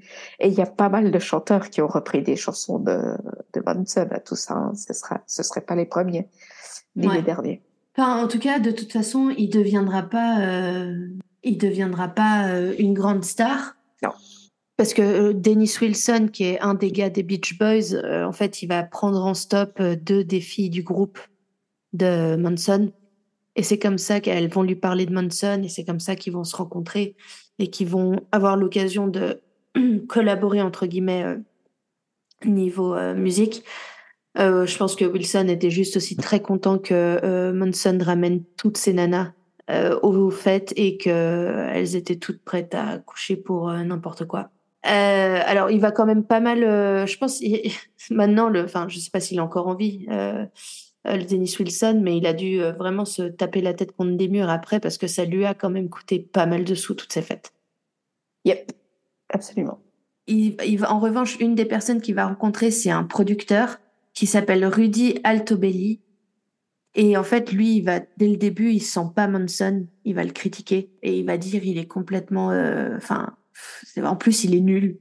Alors le nom de ce producteur était important tout simplement parce que la nuit du 8 août 1969, Manson va prendre une décision un peu, un peu radicale, on va dire, un peu radicale. Ce qu'il faut savoir juste, c'est qu'à ce moment-là, un des membres euh, de son groupe est en prison pour meurtre. Ouais. Et lui et son groupe, en tout cas, c'est ce qu'ils avancent plus tard, ils ont l'idée de commettre d'autres meurtres de la même manière. Comme ça, la police se dira ah mais attends, euh, c'est le même modus operandi. La personne qu'on a en prison, ça ne peut donc pas être le tueur, vu qu'il y a eu un second meurtre. Ouais. Et en fait, Manson envoie Tex Watson, je sais pas si vous vous rappelez de lui, c'est un des membres, euh, ça va être un peu son bras droit. Et lui, c'est un fou. Hein. C'est un fou furieux. Lui, c'est un fou. Euh, c'est un fou furieux sous LSD. Donc euh, voilà. Et Tex Watson emmène trois autres membres féminines du groupe jusqu'à une certaine maison à Los Angeles. Et cette maison se trouve être la maison du fameux producteur qui a dit que Manson y puait. Ouais. Exact. Et Manson avait été déjà dans cette maison euh, voilà. quelques fois. Hein. Ouais, il y avait eu des soirées sûrement avec les gars des Beach Boys aussi, etc. Sauf que c'est là que c'est triste. Euh, alors, ça aurait été triste pour euh, le producteur en question s'il avait été là, soyons tout à fait d'accord. Mais c'est quand même triste parce que le producteur n'est pas là et à ce moment-là, en fait, c'est d'autres personnes, des stars, qui louent sa maison. Il y a notamment, enfin, qui, qui loue sur le papier, il y a Roman Polanski, euh, le fameux réalisateur euh, qui a encore fait du bruit dernièrement. Oui. Euh, sa femme, c'est sa femme hein, ou sa petite amie. Ils sont mariés. C'est sa femme. Ouais, Sharon, Sharon Tate. qui est enceinte de huit mois et demi, donc elle est, elle est, à, elle est à deux doigts de, de popper, quoi. Ouais. Et euh, des amis à eux. Alors Roman Polanski est en train de tourner un film à Londres, hein, je crois. C'est ça. à ce moment-là, ce jour-là, en tout cas, il n'est pas là. Il est à Londres. Il est euh, sur sur autre chose, en tout cas. Ouais. Euh, donc euh, Sharon Tate est en train de passer la soirée avec des amis. Je crois qu'il y a un coiffeur des stars. Ouais, voilà, c'est tous des gens qui sont un peu dans le show business. Oui, quoi, oui, oui, voilà. Et le ce qui est triste, j'ai entendu, c'est que Tex Watson et les trois nanas arrivent devant la maison et il y a quelqu'un qui en sortait à ce moment-là Ouais. Et il monte dans, il va pour monter dans sa voiture, la personne qui sortait et eux ils sont arrivés, ils lui ont tiré dessus direct. C'est, c'est presque, de ce que j'ai pu lire, c'est presque pire que ça. En fait, il était dans sa voiture en train de, d'attendre que le portail s'ouvre pour sortir. Ah, Et, euh, et Tex rentre dans la bagnole et, et il le poignarde de multiples fois. Et ensuite, il lui tire dessus. Enfin, vraiment. Et c'était un gamin de 18 ans qui était venu euh, rendre visite à un employé de maison, je crois. C'était vraiment, c'est horrible parce qu'à quelques minutes près, il était plus là, quoi. c'est ouais, c'est triste et euh, le, le groupe euh, va euh, s'avancer vers la maison. Au passage, ils vont couper la ligne du téléphone pour euh, Ouais. bien éviter qu'ils puissent euh, appeler à l'aide. Euh, Imaginez des couillons complètement défoncés en train d'essayer d'escalader des buissons et tout ça pour arriver jusqu'à la maison. Et là, en fait, ce qui va se passer, ils vont arriver jusqu'à la maison et ça va être une vraie boucherie. C'est un carnage. Euh, Il y a autant de coups de couteau que de... Enfin, non, pas autant, mais ils vont leur tirer dessus, ils vont les poignarder essentiellement. Je crois qu'il y avait euh, plus d'une centaine de coups de couteau qui Ouais, ont ouais, été ouais. donnés. euh, ils vont, euh, ils vont avoir aucun problème à tuer euh, Sharon Tate qui est enceinte de 8 mois et demi et de ce fait tuer le bébé. Oui, et d'ailleurs, apparemment, il semblerait euh, que une, des adeptes euh, aurait dit plus tard, euh, je ne sais pas si au procès ou même plus tard, qu'elle a vraiment supplié euh, pour sa vie, quoi. Elle a même dit Ouais. euh, enlevez-moi, euh, prenez-moi en otage et laissez-moi avoir mon enfant puis vous me tuez après. Ouais. Euh, vraiment, elle, euh, voilà, ils l'ont tué sur place, quoi. Alors, euh, j'aime pas euh, les autres. Enfin, comme les Roman Polanski, il a eu ses autres euh, polémiques, n'est-ce pas? Ceci dit, j'imagine pas l'appel qu'il a reçu à Londres Je- après pour lui dire ça, C'est absolument horrible. pour lui annoncer ça. Ça n'excuse rien, mais Non, mais vraiment. Alors, on, on peut trouver des photos de, de la, alors pas des corps, mais de la scène de crime après. Euh, c'est euh, c'est c'est c'est du Pollock, c'est du Pollock quoi. Il y a du rouge partout. euh, C'est c'est très très Et abstrait. puis ils ont ils ont écrit des trucs sur les murs avec le sang de, des victimes. C'est Un, un, un beau beau beau bordel.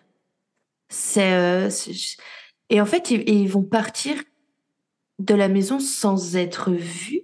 Il y a personne d'autre qui vient, Dieu merci. Et eux en fait ils rentrent pour dire pardon, ils rentrent euh, ils rentrent au, au ranch tranquillou quoi. Enfin genre on vient de tuer euh, combien? Cinq personnes. je crois ouais. Et bon, c'est pas grave. Et, et le pire, bah, comme tu le sais, Gabi, c'est que le lendemain, Rebelote. rebelote. Les trois mêmes, non, les quatre mêmes qui étaient, qui ont tué tout le monde là, euh, dans la maison, qui ont tué Sharon Tate et tout le tintouin, cette fois-ci, plus Manson et deux autres personnes sont allés euh, à une autre maison, à côté de là où ils avaient été à une fête quelques jours plus tôt, apparemment. Oui. Et pourquoi ils vont là, très spécifiquement? C'est la maison de Leno Labianca et de sa femme Rosemary. C'est parce qu'apparemment, quand ils ont fait la fête dans cette maison, ils ont essayé d'habiter quelque temps dans cette maison à côté qui appartenait à une euh, petite star, quelque chose. Ouais. Et en fait, Leno et sa femme Rosemary se sont plaints du bruit. Ouais. Exact. T'imagines, donc, tu te plains du bruit et tu, fais, tu te fais assassiner pour ça? Ouais. C'est horrible. Bah en fait, c'est au-delà de plaindre du bruit, c'est qu'en fait, du coup, Manson euh, a dû emmener ses adeptes euh, vivre ailleurs. Donc ça l'a Oui, saoulé. bon, d'accord, mais euh, Non, mais ça vaut quand même pas ce qui se passe ensuite. Et en fait, à nouveau, euh, je sais qu'il y a à nouveau eu beaucoup de, de, de coups de, de couteau. Ouais, ils ont. Quand on dit beaucoup, faut que vous compreniez, hein. C'est pas 5-6. Je crois Déjà, que. il y en a- 5-6, c'est beaucoup. Déjà 5-6, c'est beaucoup. Là, c'est genre 42 ou des chiffres complètement absurdes. en sachant que la grande, ça a été prouvé que la grande majorité des coups de couteau sont donnés post-mortem. Donc, la personne, elle est morte il y a longtemps et ils continuent de, Ouais. de la poignarder et ils ont aussi, euh, ils la frappent avec, euh, le, à coups de pied. Enfin, c'est, ouais. Et apparemment, ils ont même euh, le, le, le, le, enfin, le monsieur, ils lui ont écrit le mot euh, guerre euh, à l'aide d'un couteau sur le ventre. Enfin, euh, ils ont à nouveau écrit plein de choses sur les murs avec le sang des, des victimes. C'est vraiment, euh, c'est glauque, c'est glauque. Je, je sais pas comment, je sais même pas quoi dire. Tu vois. C'est, c'est, il faut, il faut s'imaginer que ça arrive deux soirs de suite et c'est le bordel à Los Angeles hein, et dans, dans toutes les États-Unis. C'est genre, parce qu'aussi, le fait que Sharon Tate soit une personne si connue euh, dans le monde de Hollywood à, à cette époque-là, Ah, c'est un Bichette, euh. C'est glauque de tuer une femme quoi. enceinte. C'est horrible. C'est horrible. Surtout, tu vois, ce qui est triste, c'est que, alors évidemment, ils l'ont poignardé dans le ventre, mais euh, des- le bébé, il aurait peut-être été euh, viable, tu vois. Enfin, Ah, À huit sûr, mois à et demi, mois tu vois. demi, euh, c'est sûr. mais euh, bref. À l'image du reste de sa vie, Charles, qui se croit si intelligent et croit à chaque fois qu'il la met euh, bien profond à la police, et euh, ben, en fait, bizarrement, l'enquête va très vite mener à eux. Ah, super vite. Très vite, en fait, puisqu'ils déjà, ils, ils- en en vrai, ils se sont un peu fait connaître à cette époque-là. Enfin, alors, genre, les gens savaient qui était la famille Manson, et puis, euh, et surtout, euh, le, le, le dernier crime, là, le couple euh, qu'ils ont tué, ils ont, en, en plus d'avoir écrit euh, des, des insultes sur les murs avec le sang des victimes, ils ont justement écrit le fameux Helter euh, Skelter. Helter Skelter, ouais, avec une faute d'orthographe en plus. Donc Ouais. Donc je pense aussi que ça a vite aiguillé la police. euh, parce que je pense que la philosophie de Manson, elle commençait à se faire un peu euh, connaître. Et puis ce qu'il faut savoir aussi, c'est que ils écrivent euh, avec leurs doigts, avec du sang euh, sur les murs, que ce soit chez Sharon Tate ou, Voilà. ou, ou les La Bianca, et ils ont tous été au minimum arrêtés une fois. Euh, tous. Donc, euh, s'il s'agit juste d'empreintes digitales, ils les trouvent en deux secondes. hein. Pour dire que le procès commence en juillet 1970 et les meurtres ont lieu en août 1969. Donc, ils se font arrêter presque immédiatement. Voilà. Et donc un an plus tard, le, démarre le, le procès. Donc Exact. de Manson et de tout, pas de tous ses adeptes, mais de Manson et de ceux qui ont commis des meurtres. Exact.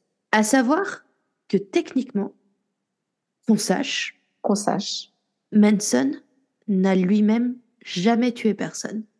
Ou en tout cas, il n'a pas Mm. commis de crime lors de ces meurtres-là. Parce qu'en fait, le premier meurtre, la maison où il y avait Sharon Tate, il y était pas du tout, Il n'y était même physiquement. Le, lendemain, en revanche, il était sur place. Mais, Mais, apparemment, il est parti avant. Voilà, Si j'ai bien compris. Et il a, il- en gros, il est juste là, il montre la maison à, à, ses, à ses chiens de garde, d'attaque, je sais Ouais. pas, enfin, et il leur dit euh, attaque. Et lui, il est en retrait, il attend. Ouais, exact. Donc, techniquement, à nouveau, euh, et c'est pas pour le défendre, c'est juste pour, pour vous comprenez le, le bordel du procès derrière, c'est que oui, c'est forcément lui qui doit être arrêté aussi parce que c'est le leader, mais techniquement, il n'a tué personne. Alors, je, je peux juste mettre une nuance à ce qu'on vient de sûr. dire. C'est que tous ceux qui ont participé au meurtre et de Tate Ami et de La Bianca, du Mhm. couple La Bianca, sont arrêtés et accusés et chargés de, de, enfin, accusés de meurtre. Mais l'une des personnes qui se trouvait euh, dans la maison des, de Sharon Tate et ses amis s'appelle Linda Casabian. Et en fait, elle, elle était juste euh, le, la conductrice, si on veut. Elle était dehors. Mmh, Elle mhm. devait euh, les prévenir si quelqu'un s'approchait. Euh, et ce qu'elle fait, elle, c'est que tout de suite, elle désavoue euh, Manson et immédiatement, elle va témoigner contre les autres en échange euh, D'une immunité. d'une immunité totale. Parce que techniquement, Euh, alors oui, elle y était. Ouais, mais Oui. techniquement, elle non plus, elle a pas. Elle a participé passivement, mais elle n'a pas commis de, de crime, elle n'a pas commis de meurtre. Et puis, euh, en plus, parce qu'elle est, c'est bon, quoi. Elle, elle s'attendait pas à ce qui se passe ça, très franchement. Et, euh, et donc, elle sera le témoin principal dans euh, le procès de chacun d'entre eux. Euh, et, elle, et elle obtiendra son immunité et elle est partie se cacher quelque part. Donc voilà, c'était la petite nuance que je voulais mettre, excuse-moi. Ouais, non, pas de souci. Pour dire à quel point il est barré, c'est que deux semaines après le début du procès, euh, c'est le premier jour des, comment dire, des témoignages, des auditions des témoins. Et il apparaît euh, au procès, il s'est gravé, ce, ce, ce- psychopathe s'est gravé, enfin, il n'a pas été très très profond hein, non plus, j'ai l'impression. quand même, quoi. Ouais, bah, Ouais. Il s'est gravé un putain de X Sur le front. Ouais. En disant euh, Je me suis euh, X de votre monde. En gros, euh, je me suis. euh, euh, éliminé quoi. je me suis enlevé. éliminé de votre monde. Ouais. Vous êtes tous des connards. Et enfin, bande de connards, vous êtes tous des connards. Alors que, bon, ben, j'ai envie de te dire, c'est lui le psychopathe. Hein voilà. Sauf que le jour suivant, tous les Ouais. autres débarquent avec un X euh, gravé Voilà. sur le front aussi. Hein. tous ceux qui étaient encore de son côté. hein. Ouais. Et à, à savoir que le reste de ses adeptes euh, n'avaient pas le droit d'être dans le dans la salle du procès, mais ils étaient bien dehors euh, devant le tribunal à protester euh, en disant que la vie c'était trop pas juste et que Ouais. Charles il était trop chou quoi. Ouais, Euh, exact. qu'en vrai c'était trop un roudoudou qui faisait que que des choses gentilles. Non, il y en a d'ailleurs plein qui ont il y en a d'ailleurs plein qui ont menacé de s'immoler s'il était condamné. J'ai envie de te dire allez-y hein, euh, de toute façon vous gaspillez de l'oxygène et euh, pardon. non, mais écoute, euh, Je- j'irai pas aussi loin, mais effectivement, c'est complètement. Non, mais je veux dire s'ils le font eux-mêmes, tu vois, c'est Non, mais sans compter que on sait tous comment a fini le procès et il y en a pas un qui s'est immolé. soyons clairs. Mais non, voilà. C'est des idiots finis, donc. euh, ouais, voilà. Et Donc, juste pour dire le procès, donc il y a une douzaine de témoins, hein, dont, la, comme je disais, euh, le témoin principal étant euh, cette Linda Casabian. Ouais. Et euh, elle, elle décrit euh, avec tout type de détails euh, les meurtres euh, euh, qu'elle qu'elle a pu voir depuis dehors de la maison euh, de Tate. Parce que ce qu'il faut savoir, c'est que certains, alors qu'ils se faisaient attaquer euh, dans la maison, euh, essayaient de sortir en courant et donc il y en a qui ont été assassinés dans le jardin, euh, sur le patio, enfin vraiment. Donc elle a pu voir des tas de choses. Et puis, euh, euh, une fois qu'elle a fini de témoigner, hein, après quelques un certain nombre de jours, euh, elle est partie se cacher littéralement euh, et on l'a pas revue pendant au moins 40 ans après. Donc c'est dire quoi, elle était, elle avait bien peur. Ouais. Le, le procès était ultra long. Ouais, ça a Et- duré des mois. Ça duré, c'est un Parce des que- procès les plus longs euh, de Parce que ça commencé en euh. juillet et euh, en novembre, ils y étaient encore. Ah ben c'est ça s'est fini, je crois, je crois Euh, fin novembre. Ah ouais, Alors, ouais, ouais. Ce qu'il faut savoir aussi, c'est que le président Richard Nixon avait en gros décidé, et ça c'est un peu une erreur euh, Mm. en ce qui concerne pas Lopito, dû mais prononcer. Alors que le procès est encore en cours, il, il dit que Manson était coupable des meurtres. Enfin, qu'il est Direct- persuadé qu'il est. euh, Voilà, qu'il est persuadé qu'il est coupable des meurtres, direct ou indirectement. Euh, et puis du coup, évidemment, euh, il c'est un peu préjugé de la situation, même si tu peux tu peux penser ce que tu peux ce que tu veux, mais Mhm. il aurait vraiment pas dû, je pense. Ça, ça se fait. Et, et donc, euh, Manson en a profité un peu comme un argument pour dire, bah, de toute façon, vous avez déjà décidé, donc qu'est-ce qu'on fout là, quoi? Ouais. Et, et d'ailleurs, c'est les, les femmes euh, accusées avec lui, euh, elles se font expulser de la salle parce qu'elles chantent un truc du style Nixon a décidé qu'on est coupable. euh, À quoi bon être ici de toute façon, quoi? Exact. Il y a un fait intéressant sur le juge. Ah ouais, alors, à un moment donné, euh, bah, parce que Charles Manson, qui est un fou furieux, je veux dire, soyons clairs, il Ah, n'a aucun sens et tout.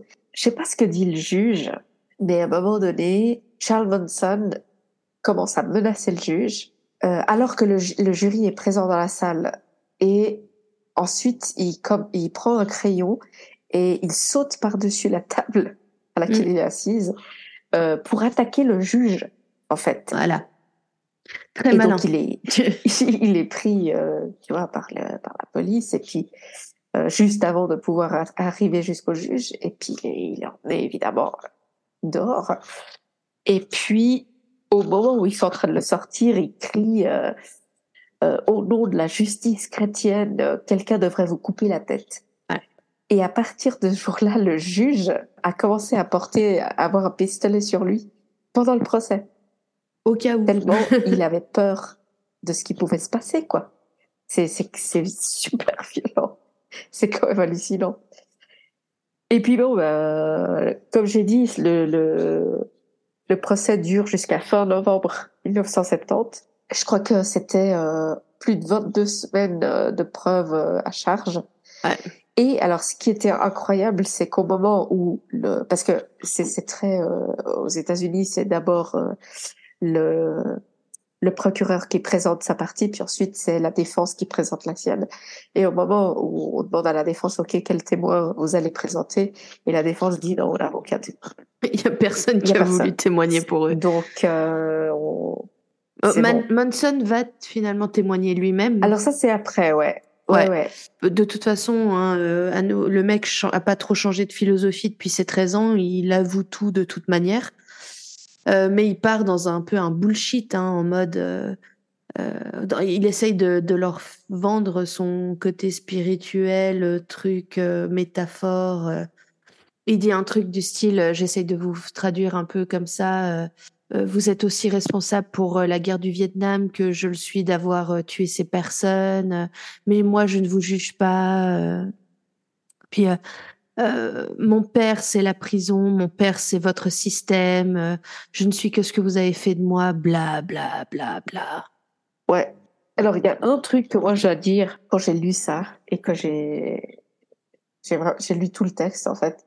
Et alors oui, c'est complètement insensé. Il dit, euh, il part sur des des, trucs petits violons et autres bizarreries, mais il, il répète plusieurs fois "Je suis qu'un produit du système". Ouais. j'ai un peu envie de dire, on vous a, on vous a beaucoup parlé de son enfance et de sa jeunesse. Il y a une part de vérité malgré tout. Je Oui, oui. Non, je veux il est bien. le produit de, de- du système. Alors après, c'est lui qui a commencé à être un petit délinquant, etc. Mais euh, il y a une réalité qui est que c'est tout ce qu'il connaît à ce stade. Après, le truc, c'est que on a arrêté de parler de sa mère quand on est parti. euh, Mais il faut savoir, ce que vous savez pas, c'est que sa mère, elle va continuellement le voir quand il est en prison. Elle va. Alors, je, je dis pas euh, la meuf clairement entre le fait qu'elle a été en prison, le fait que ce soit une, une personne alcoolique en rémission, mais à sa décharge, elle a vraiment tenté. Elle s'est d'ailleurs fait complètement arnaquer par son gamin parce que chaque fois qu'elle allait le voir, il réclamait des sous pour se payer des trucs, pour euh, avoir des contacts avec l'extérieur, euh, pour soudoyer des gardes, pour pour n'importe. Et elle, elle, elle vivait d'un maigre revenu de serveuse et elle lui a tout donné quoi. Absolument. Et elle a, elle a, elle a jamais, elle, elle n'a jamais voulu l'abandonner. Ah, Je sais pas après, euh, mais dans le sens où elle a vraiment essayé, tu vois, je sais pas comment. Après, à un moment, elle a vraiment voulu essayer. Ouais, elle a. elle- En fait, à chaque fois qu'il s'est fait emprisonner, c'était elle qui venait le voir. Euh, si il, il se faisait emprisonner euh, loin, elle déménageait pour être plus près. Ouais, Donc vrai. vraiment, c'est J'avais oublié ça. clairement, euh, euh, voilà quoi, c'est c'est une mère qui aime son enfant. Alors pas de manière idéale, mais quand même. Et euh, et voilà. Alors une autre petite anecdote. Pardon, hein, je fais. je- Ouais, non, on vas-y. part sur une autre parenthèse, mais l'une des adeptes qui était jugée à ce moment-là également s'appelle Leslie Van Houten. Et euh, fin novembre, son avocat est soudainement absent, alors que c'était à son tour de faire, euh, euh, comment tu dis les closing, euh, closing Euh, C'était à lui de, La de, de faire la plaidoirie C'était ouais. faire sa plaidoirie. Et en fait, il le retrouve mort euh, dans un euh, dans un parc. Et en fait, euh, ils n'ont pas pu déterminer la cause de la mort. Sauf que pendant le procès, cet, cet avocat avait euh, en gros laissé entendre très clairement qu'il n'était pas d'accord euh, que sa cliente prenne position en faveur de Manson et, et qu'elle voulait pas qu'elle témoigne en faveur de Manson. Et donc, il y a eu un peu après ce, doute sur si euh, Manson aurait plus ou moins demandé à ses adeptes de tuer, quoi. Donc ça, c'est encore un autre, euh, une autre petite parenthèse. ouais. En tout cas, ça a été gros bordel, hyper euh, médiatisé. Euh, surtout que euh, de la même manière, hein, à chaque fois que tu as ce genre de psychopathe qui passe à la télé parce que bah, c'était déjà c'était filmé pour être transmis déjà à l'époque parce que c'était monstrueux comme truc. Il faut imaginer déjà maintenant où euh, t'as plus tout ce truc du hippie, euh, love, euh, les drogues, c'est fantastique. on a déjà plein de nanas qui se jettent dans les bras de détenus ou de psychopathes. Alors je vous laisse imaginer à l'époque le genre de tarif que ce procès a attiré. Ouais. Voilà. À nouveau, tout ce qu'on mérite, c'est une bonne météorite. J'arrête pas de le dire, mais c'est vrai. Et finalement, ils vont être, ils vont être condamnés. Ouais, ils vont être reconnus coupables. Reconnus coupables de meurtre. pour les sept euh, personnes. Exact. Alors, à savoir juste, si jamais un jour vous décidez d'aller sur la page Wikipédia de la famille Manson, il y a toute une liste d'autres meurtres qu'on pense, qu'on leur, comment dire, qu'on n'a jamais pu prouver. Qu'on leur attribue. Qu'on leur attribue, mais qu'on n'a pas pu prouver que c'était eux. Mais euh, il y en a une chier. Hein. Donc, à savoir qu'ils sont tous condamnés euh, euh, à mort. C'est, faut le dire quand même. Ouais. Ils ont tous été condamnés à mort et surtout, il faut aussi savoir qu'aucun d'entre eux n'a exprimé de remords euh, ou de regrets concernant les, les, meurtres. Donc ça, ça a aussi été euh, fondamental au moment de les faire condamner. Alors vous, vous me direz euh, pourquoi est-ce qu'ils n'ont pas été exécutés Eh bien, tout simplement parce que la Californie va abandonner la peine de mort euh, au milieu des années 70. Il la considère anticonstitutionnelle. Et donc, toutes les personnes qui ont été condamnées à mort vont voir leur sentence euh, commuée ou transformée en euh, peine à perpétuité. Et la Californie a toujours une possibilité de liberté conditionnelle pour les gens qui sont qui sont euh, condamnés à perpétuité, ce qui veut dire que bah, ils ont eu des, audiences de liberté conditionnelle, euh, que ce soit Charles Manson ou, les autres adeptes. Et euh, il faut dire quand même qu'ils ont tous été refusés l'un après, l'autre. Ouais. Même les fois, les peu de fois où, parce que je crois qu'il y a deux adeptes il y a peu de temps, hein, il y a quelques années, mmh mmh mmh après avoir euh, depuis longtemps euh, renoncé euh, et dénoncé Charles Manson, on leur a accordé la liberté conditionnelle. C'est le gouverneur de la Californie qui s'y est ensuite opposé parce que c'est son droit et c'est la tradition. je peux dire ça comme ça que les gouverneurs de Californie s'assurent que ces personnes-là ne seront jamais libérées. Euh, et ça, ils l'ont dit très ouvertement. Hein. Euh, c'est pas mm. moi qui euh, spécule.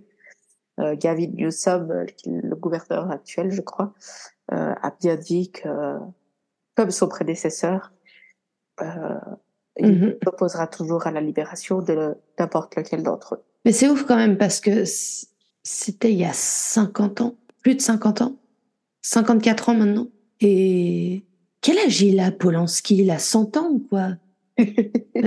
Il avait quel âge à l'époque? Mais euh, il était jeune.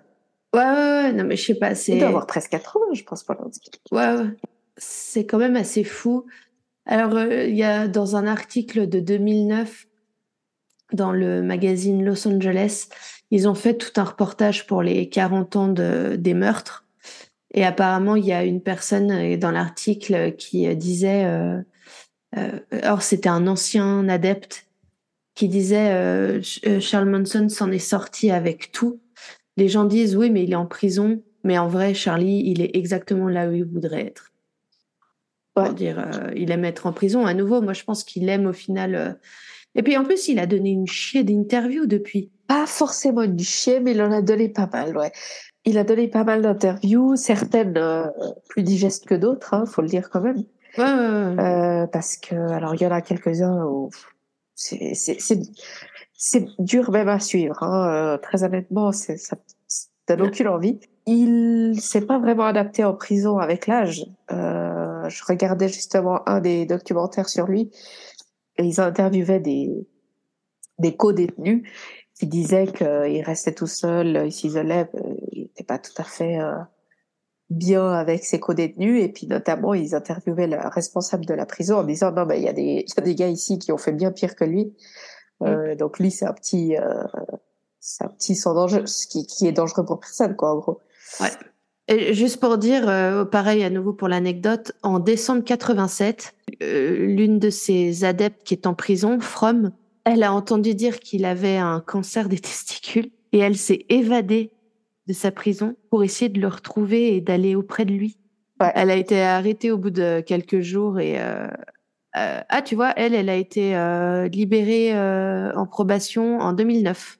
ouais et alors parce que elle elle a ce qu'il faut savoir c'est qu'elle n'a pas fait partie de des non, meurtres, elle, en hein. fait, elle était en prison parce qu'elle a essayé d'assassiner le, le président le Ford. président le président Ford et, et elle qui a continué à être une, une adepte hein, elle a déménagé près de la prison où lui était pour euh, rester près de lui Ah bah c'est euh, c'est euh, en fait je suis bête parce que je, voyais Linette. son surnom mais c'est Linette. Ouais. C'est la celle dont on vous parlait euh, la Exactement. première la vraie de vraie qui l'aura suivi jusqu'au bout. Complètement meuf. Complètement taré. Et alors pour Charles Manson, ce qu'il faut savoir, c'est que à partir de 1997, euh, il y il se rendra même plus euh, à ses audiences de liberté conditionnelle parce qu'il a bien compris que Ouais. Ça servait absolument à rien. Ce qu'on va apprendre avec le temps, euh, c'est notamment que bah, il a quand même enregistré euh, plus de 90 morceaux euh, folk euh, Mhm. sur lesquels il joue de la guitare. On peut les trouver hein, sur YouTube, vous pouvez les écouter. Franchement, c'est voilà quoi. Mais il en a enregistré vraiment beaucoup. Il a été diagnostiqué schizophrène et antisocial, comme, on, comme Tamara l'avait déjà dit. Mhm. Mais on a appris aussi qu'il a fait partie euh, d'examens cliniques à l'époque, euh, dans les années 60, à San Francisco et à Berkeley principalement, euh, où euh, on testait les effets du LSD sur les êtres humains. Et on l'avait pris comme exemple parce que justement, il faisait des allers-retours en prison.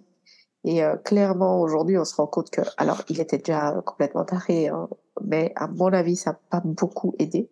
Et puis, ben, euh, il meurt euh, en novembre 2017 dans. Mais en fait, tu vois, c'est fou, je savais pas quand est-ce qu'il était mort et quand Ouais. j'ai lu 2017, j'ai halluciné. Ouais, il est mort à l'âge de 83 ans. Il est mort d'un arrêt cardiaque, mais qui était dû à un cancer.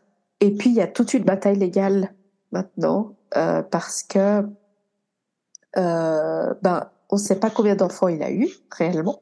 Oui, c'est ça parce qu'en fait, c'est merci. Oui, on en On se- connaît, on en connaît peu.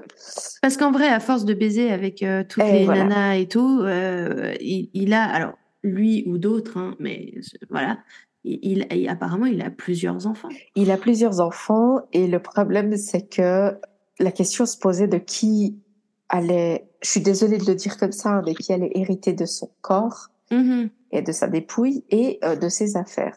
Bah, il semblerait que certains euh, voulaient rien savoir et n'ont pas été retrouvés. Et puis, euh, il y en a deux qui se sont manifestés. L'un qui serait son petit-fils, semble-t-il, et euh, qui a réclamé euh, l'héritage, entre guillemets, hein, évidemment. Franchement, j'aurais rien voulu de lui, moi. Et, euh, Même par curiosité, je sais pas. et un autre qui se prétend être son fils. Et il semblerait qu'un test ADN ait été réclamé euh, sur le deuxième, donc, et, euh, et il semblerait que ce ne soit pas le fils de Manson. Mais Ah. euh, il y a eu apparemment un problème au laboratoire lors du test ADN, donc il devait refaire et tout. Donc je sais pas où ils en sont à ce stade, mais entre-temps, le corps a été, la dépouille a été donnée au premier qui est le petit-fils euh, et qui l'a fait incinérer, qui a hérité, hérité de toutes les affaires qu'il avait en prison. Et, mais il y a, il y a encore une bataille légale à ce stade, semble-t-il, qu'elle soit pas terminée. En plus, ce qui est fou, c'est que dans son trip de guerre des races et tout ça, euh, lui, justement, il avait donné comme mission à ses gars, euh, ses adeptes, de faut qu'on engrosse toutes les filles euh, plusieurs fois, enfin, Exact. Euh, genre en mode on va repeupler la planète ou j'en sais rien, tu vois, dans, dans son délire. Faut qu'on soit plus de blancs, en gros. En revanche, de, de ce que j'ai su, il, euh, une fois que les bébés étaient là, euh, il voulait surtout pas être près d'eux, ni même dans la même pièce. Souvent, euh, les femmes devaient tenir les enfants à l'autre bout de là où ils étaient, parce que lui, il supportait même pas de les voir ou de les entendre, quoi. Exact. Donc, voilà. Alors bon, Charles Manson, ça devient euh, un mythe euh, dans la culture, quoi, hein, vraiment euh, des années, des, des, je veux dire du XXe siècle. Ça va inspirer euh, des films, bah, dernier en date, le Quentin Tarantino. Hein, il était une fois à Ah oui. Hollywood. Euh, ça tourne autour du, du meurtre de, de Sharon Tate. Il va influencer la musique, alors déjà en tant que Marilyn Manson. Marilyn Manson, qui s'appelle Marilyn Manson pour Marilyn Monroe et Charles Manson. Voilà, il a voulu prendre les deux aspects les plus terribles, enfin, l'un très beau mais tragique et l'un horrible et tragique de- des États-Unis. Euh, D'où il y a Marilyn un Manson. j'ai appris, qui s'appelle groupe, le groupe Span Ranch, Span Ranch, et qui est le nom du ranch où vivait la famille Manson. Ah ouais. Et évidemment, euh, le groupe Casabian s'appelle Casabian pour Linda Casabian, euh, qui est euh, Fantastique. l'adepte qui a témoigné contre tous les autres. Donc euh, ça, c'est que quelques exemples, mais autant dire que c'est un exemple qui fascine aujourd'hui euh, encore. Et puis, et ça, je voulais le dire parce que on, on en parlait avec Tamara. euh, je vais en faire un épisode, euh, je sais pas quand, même prochainement. C'est aussi à partir de Charles Manson que commence ce qui sera le début du Satanic Panic, qui est un mouvement, Mhm. euh, enfin un mouvement, non, c'est pas du tout un mouvement. C'est un phénomène qui aura lieu fin des années 70, début des années 80 aux États-Unis. J'en parlerai très sûrement dans un, dans un épisode bientôt. Et donc voilà, vous savez tout, enfin tout, tout ce qu'on a eu le courage de vous raconter. vous en savez, franchement, vous en savez déjà pas mal, Euh, même si euh, il y a évidemment mille autres détails, Exact. euh, mais que nous-mêmes nous ne connaissons pas. Et c'est vrai qu'à partir d'un moment, même si on aime chercher, il y a un, un bon, voilà. Ouais, à un moment, même nous, on est fatigué. Il y a un épisode par semaine à faire, tu vois, on peut pas. Et euh, mais on espère que ça vous a intéressé. Vous n'aurez aucun mal euh, si vous souhaitez euh, vous plonger plus dans les détails. Vous n'aurez aucun mal à trouver des documentaires sur le sujet. Ouais. Euh, c'est vraiment euh, un sujet qui a été abordé 10 milliards de fois. Mais pour ceux qui ne connaissaient pas, en tout cas, on espère que vous avez aimé euh, en savoir plus sur ce sujet. Pour ceux qui connaissaient, euh, on espère que ne, vous ne nous avez pas trouvé trop redondantes dans nos explications et qu'on a su donner euh, les bonnes infos. Et ma foi, ça fait pareil, plus, ça fait plus de deux heures qu'on enregistre. Ah ouais? Ou ça fait deux heures. Ça fait deux heures, à mon avis. Ça fait deux heures qu'on enregistre. Et euh, on la petite fatigue. Et toi, avec ton petit rhume des foins. Et ouais. Désolée si vous avez entendu des reniflements et autres bruits. Je suis vraiment navrée, mais c'est les aléas de la vie. Bah oui, qu'est-ce que tu veux? Mais tu vois, euh, The show must go on. Exactement. T'étais là au compte des rendez-vous. sacrifices quand même. Hein. En tout cas, alors euh, on fait juste attendre le petit disclaimer comme d'habitude. Vous pouvez nous suivre sur Instagram euh, at promenon-du-bas nous-du-bas podcast. On publie les annonces pour les épisodes euh, ici. Vous pouvez venir nous faire un petit coucou, nous envoyer un petit message pour nous dire si vous avez aimé l'épisode, ça nous ferait plaisir. Et, c'est là aussi voilà. où vous trouvez les liens à toutes les plateformes sur lesquelles vous pouvez écouter votre podcast préféré, j'en suis sûre. Voilà. Euh, et même euh, sur YouTube, euh, sur Ouais, voilà, je, suis en train de rattraper mon retard, euh, d'essayer de poster les vidéos pour les épisodes qui manquent. Donc voilà. Donc n'hésitez pas. Et à nouveau, merci de nous écouter et vraiment, vraiment, parlez de nous à vos amis qui aiment le true crime. Euh, Exact. Plus on aura d'abonnés, plus on aura d'opportunités euh, de créer encore plus. Donc voilà. Voilà. À la semaine prochaine. Bye bye. Bye.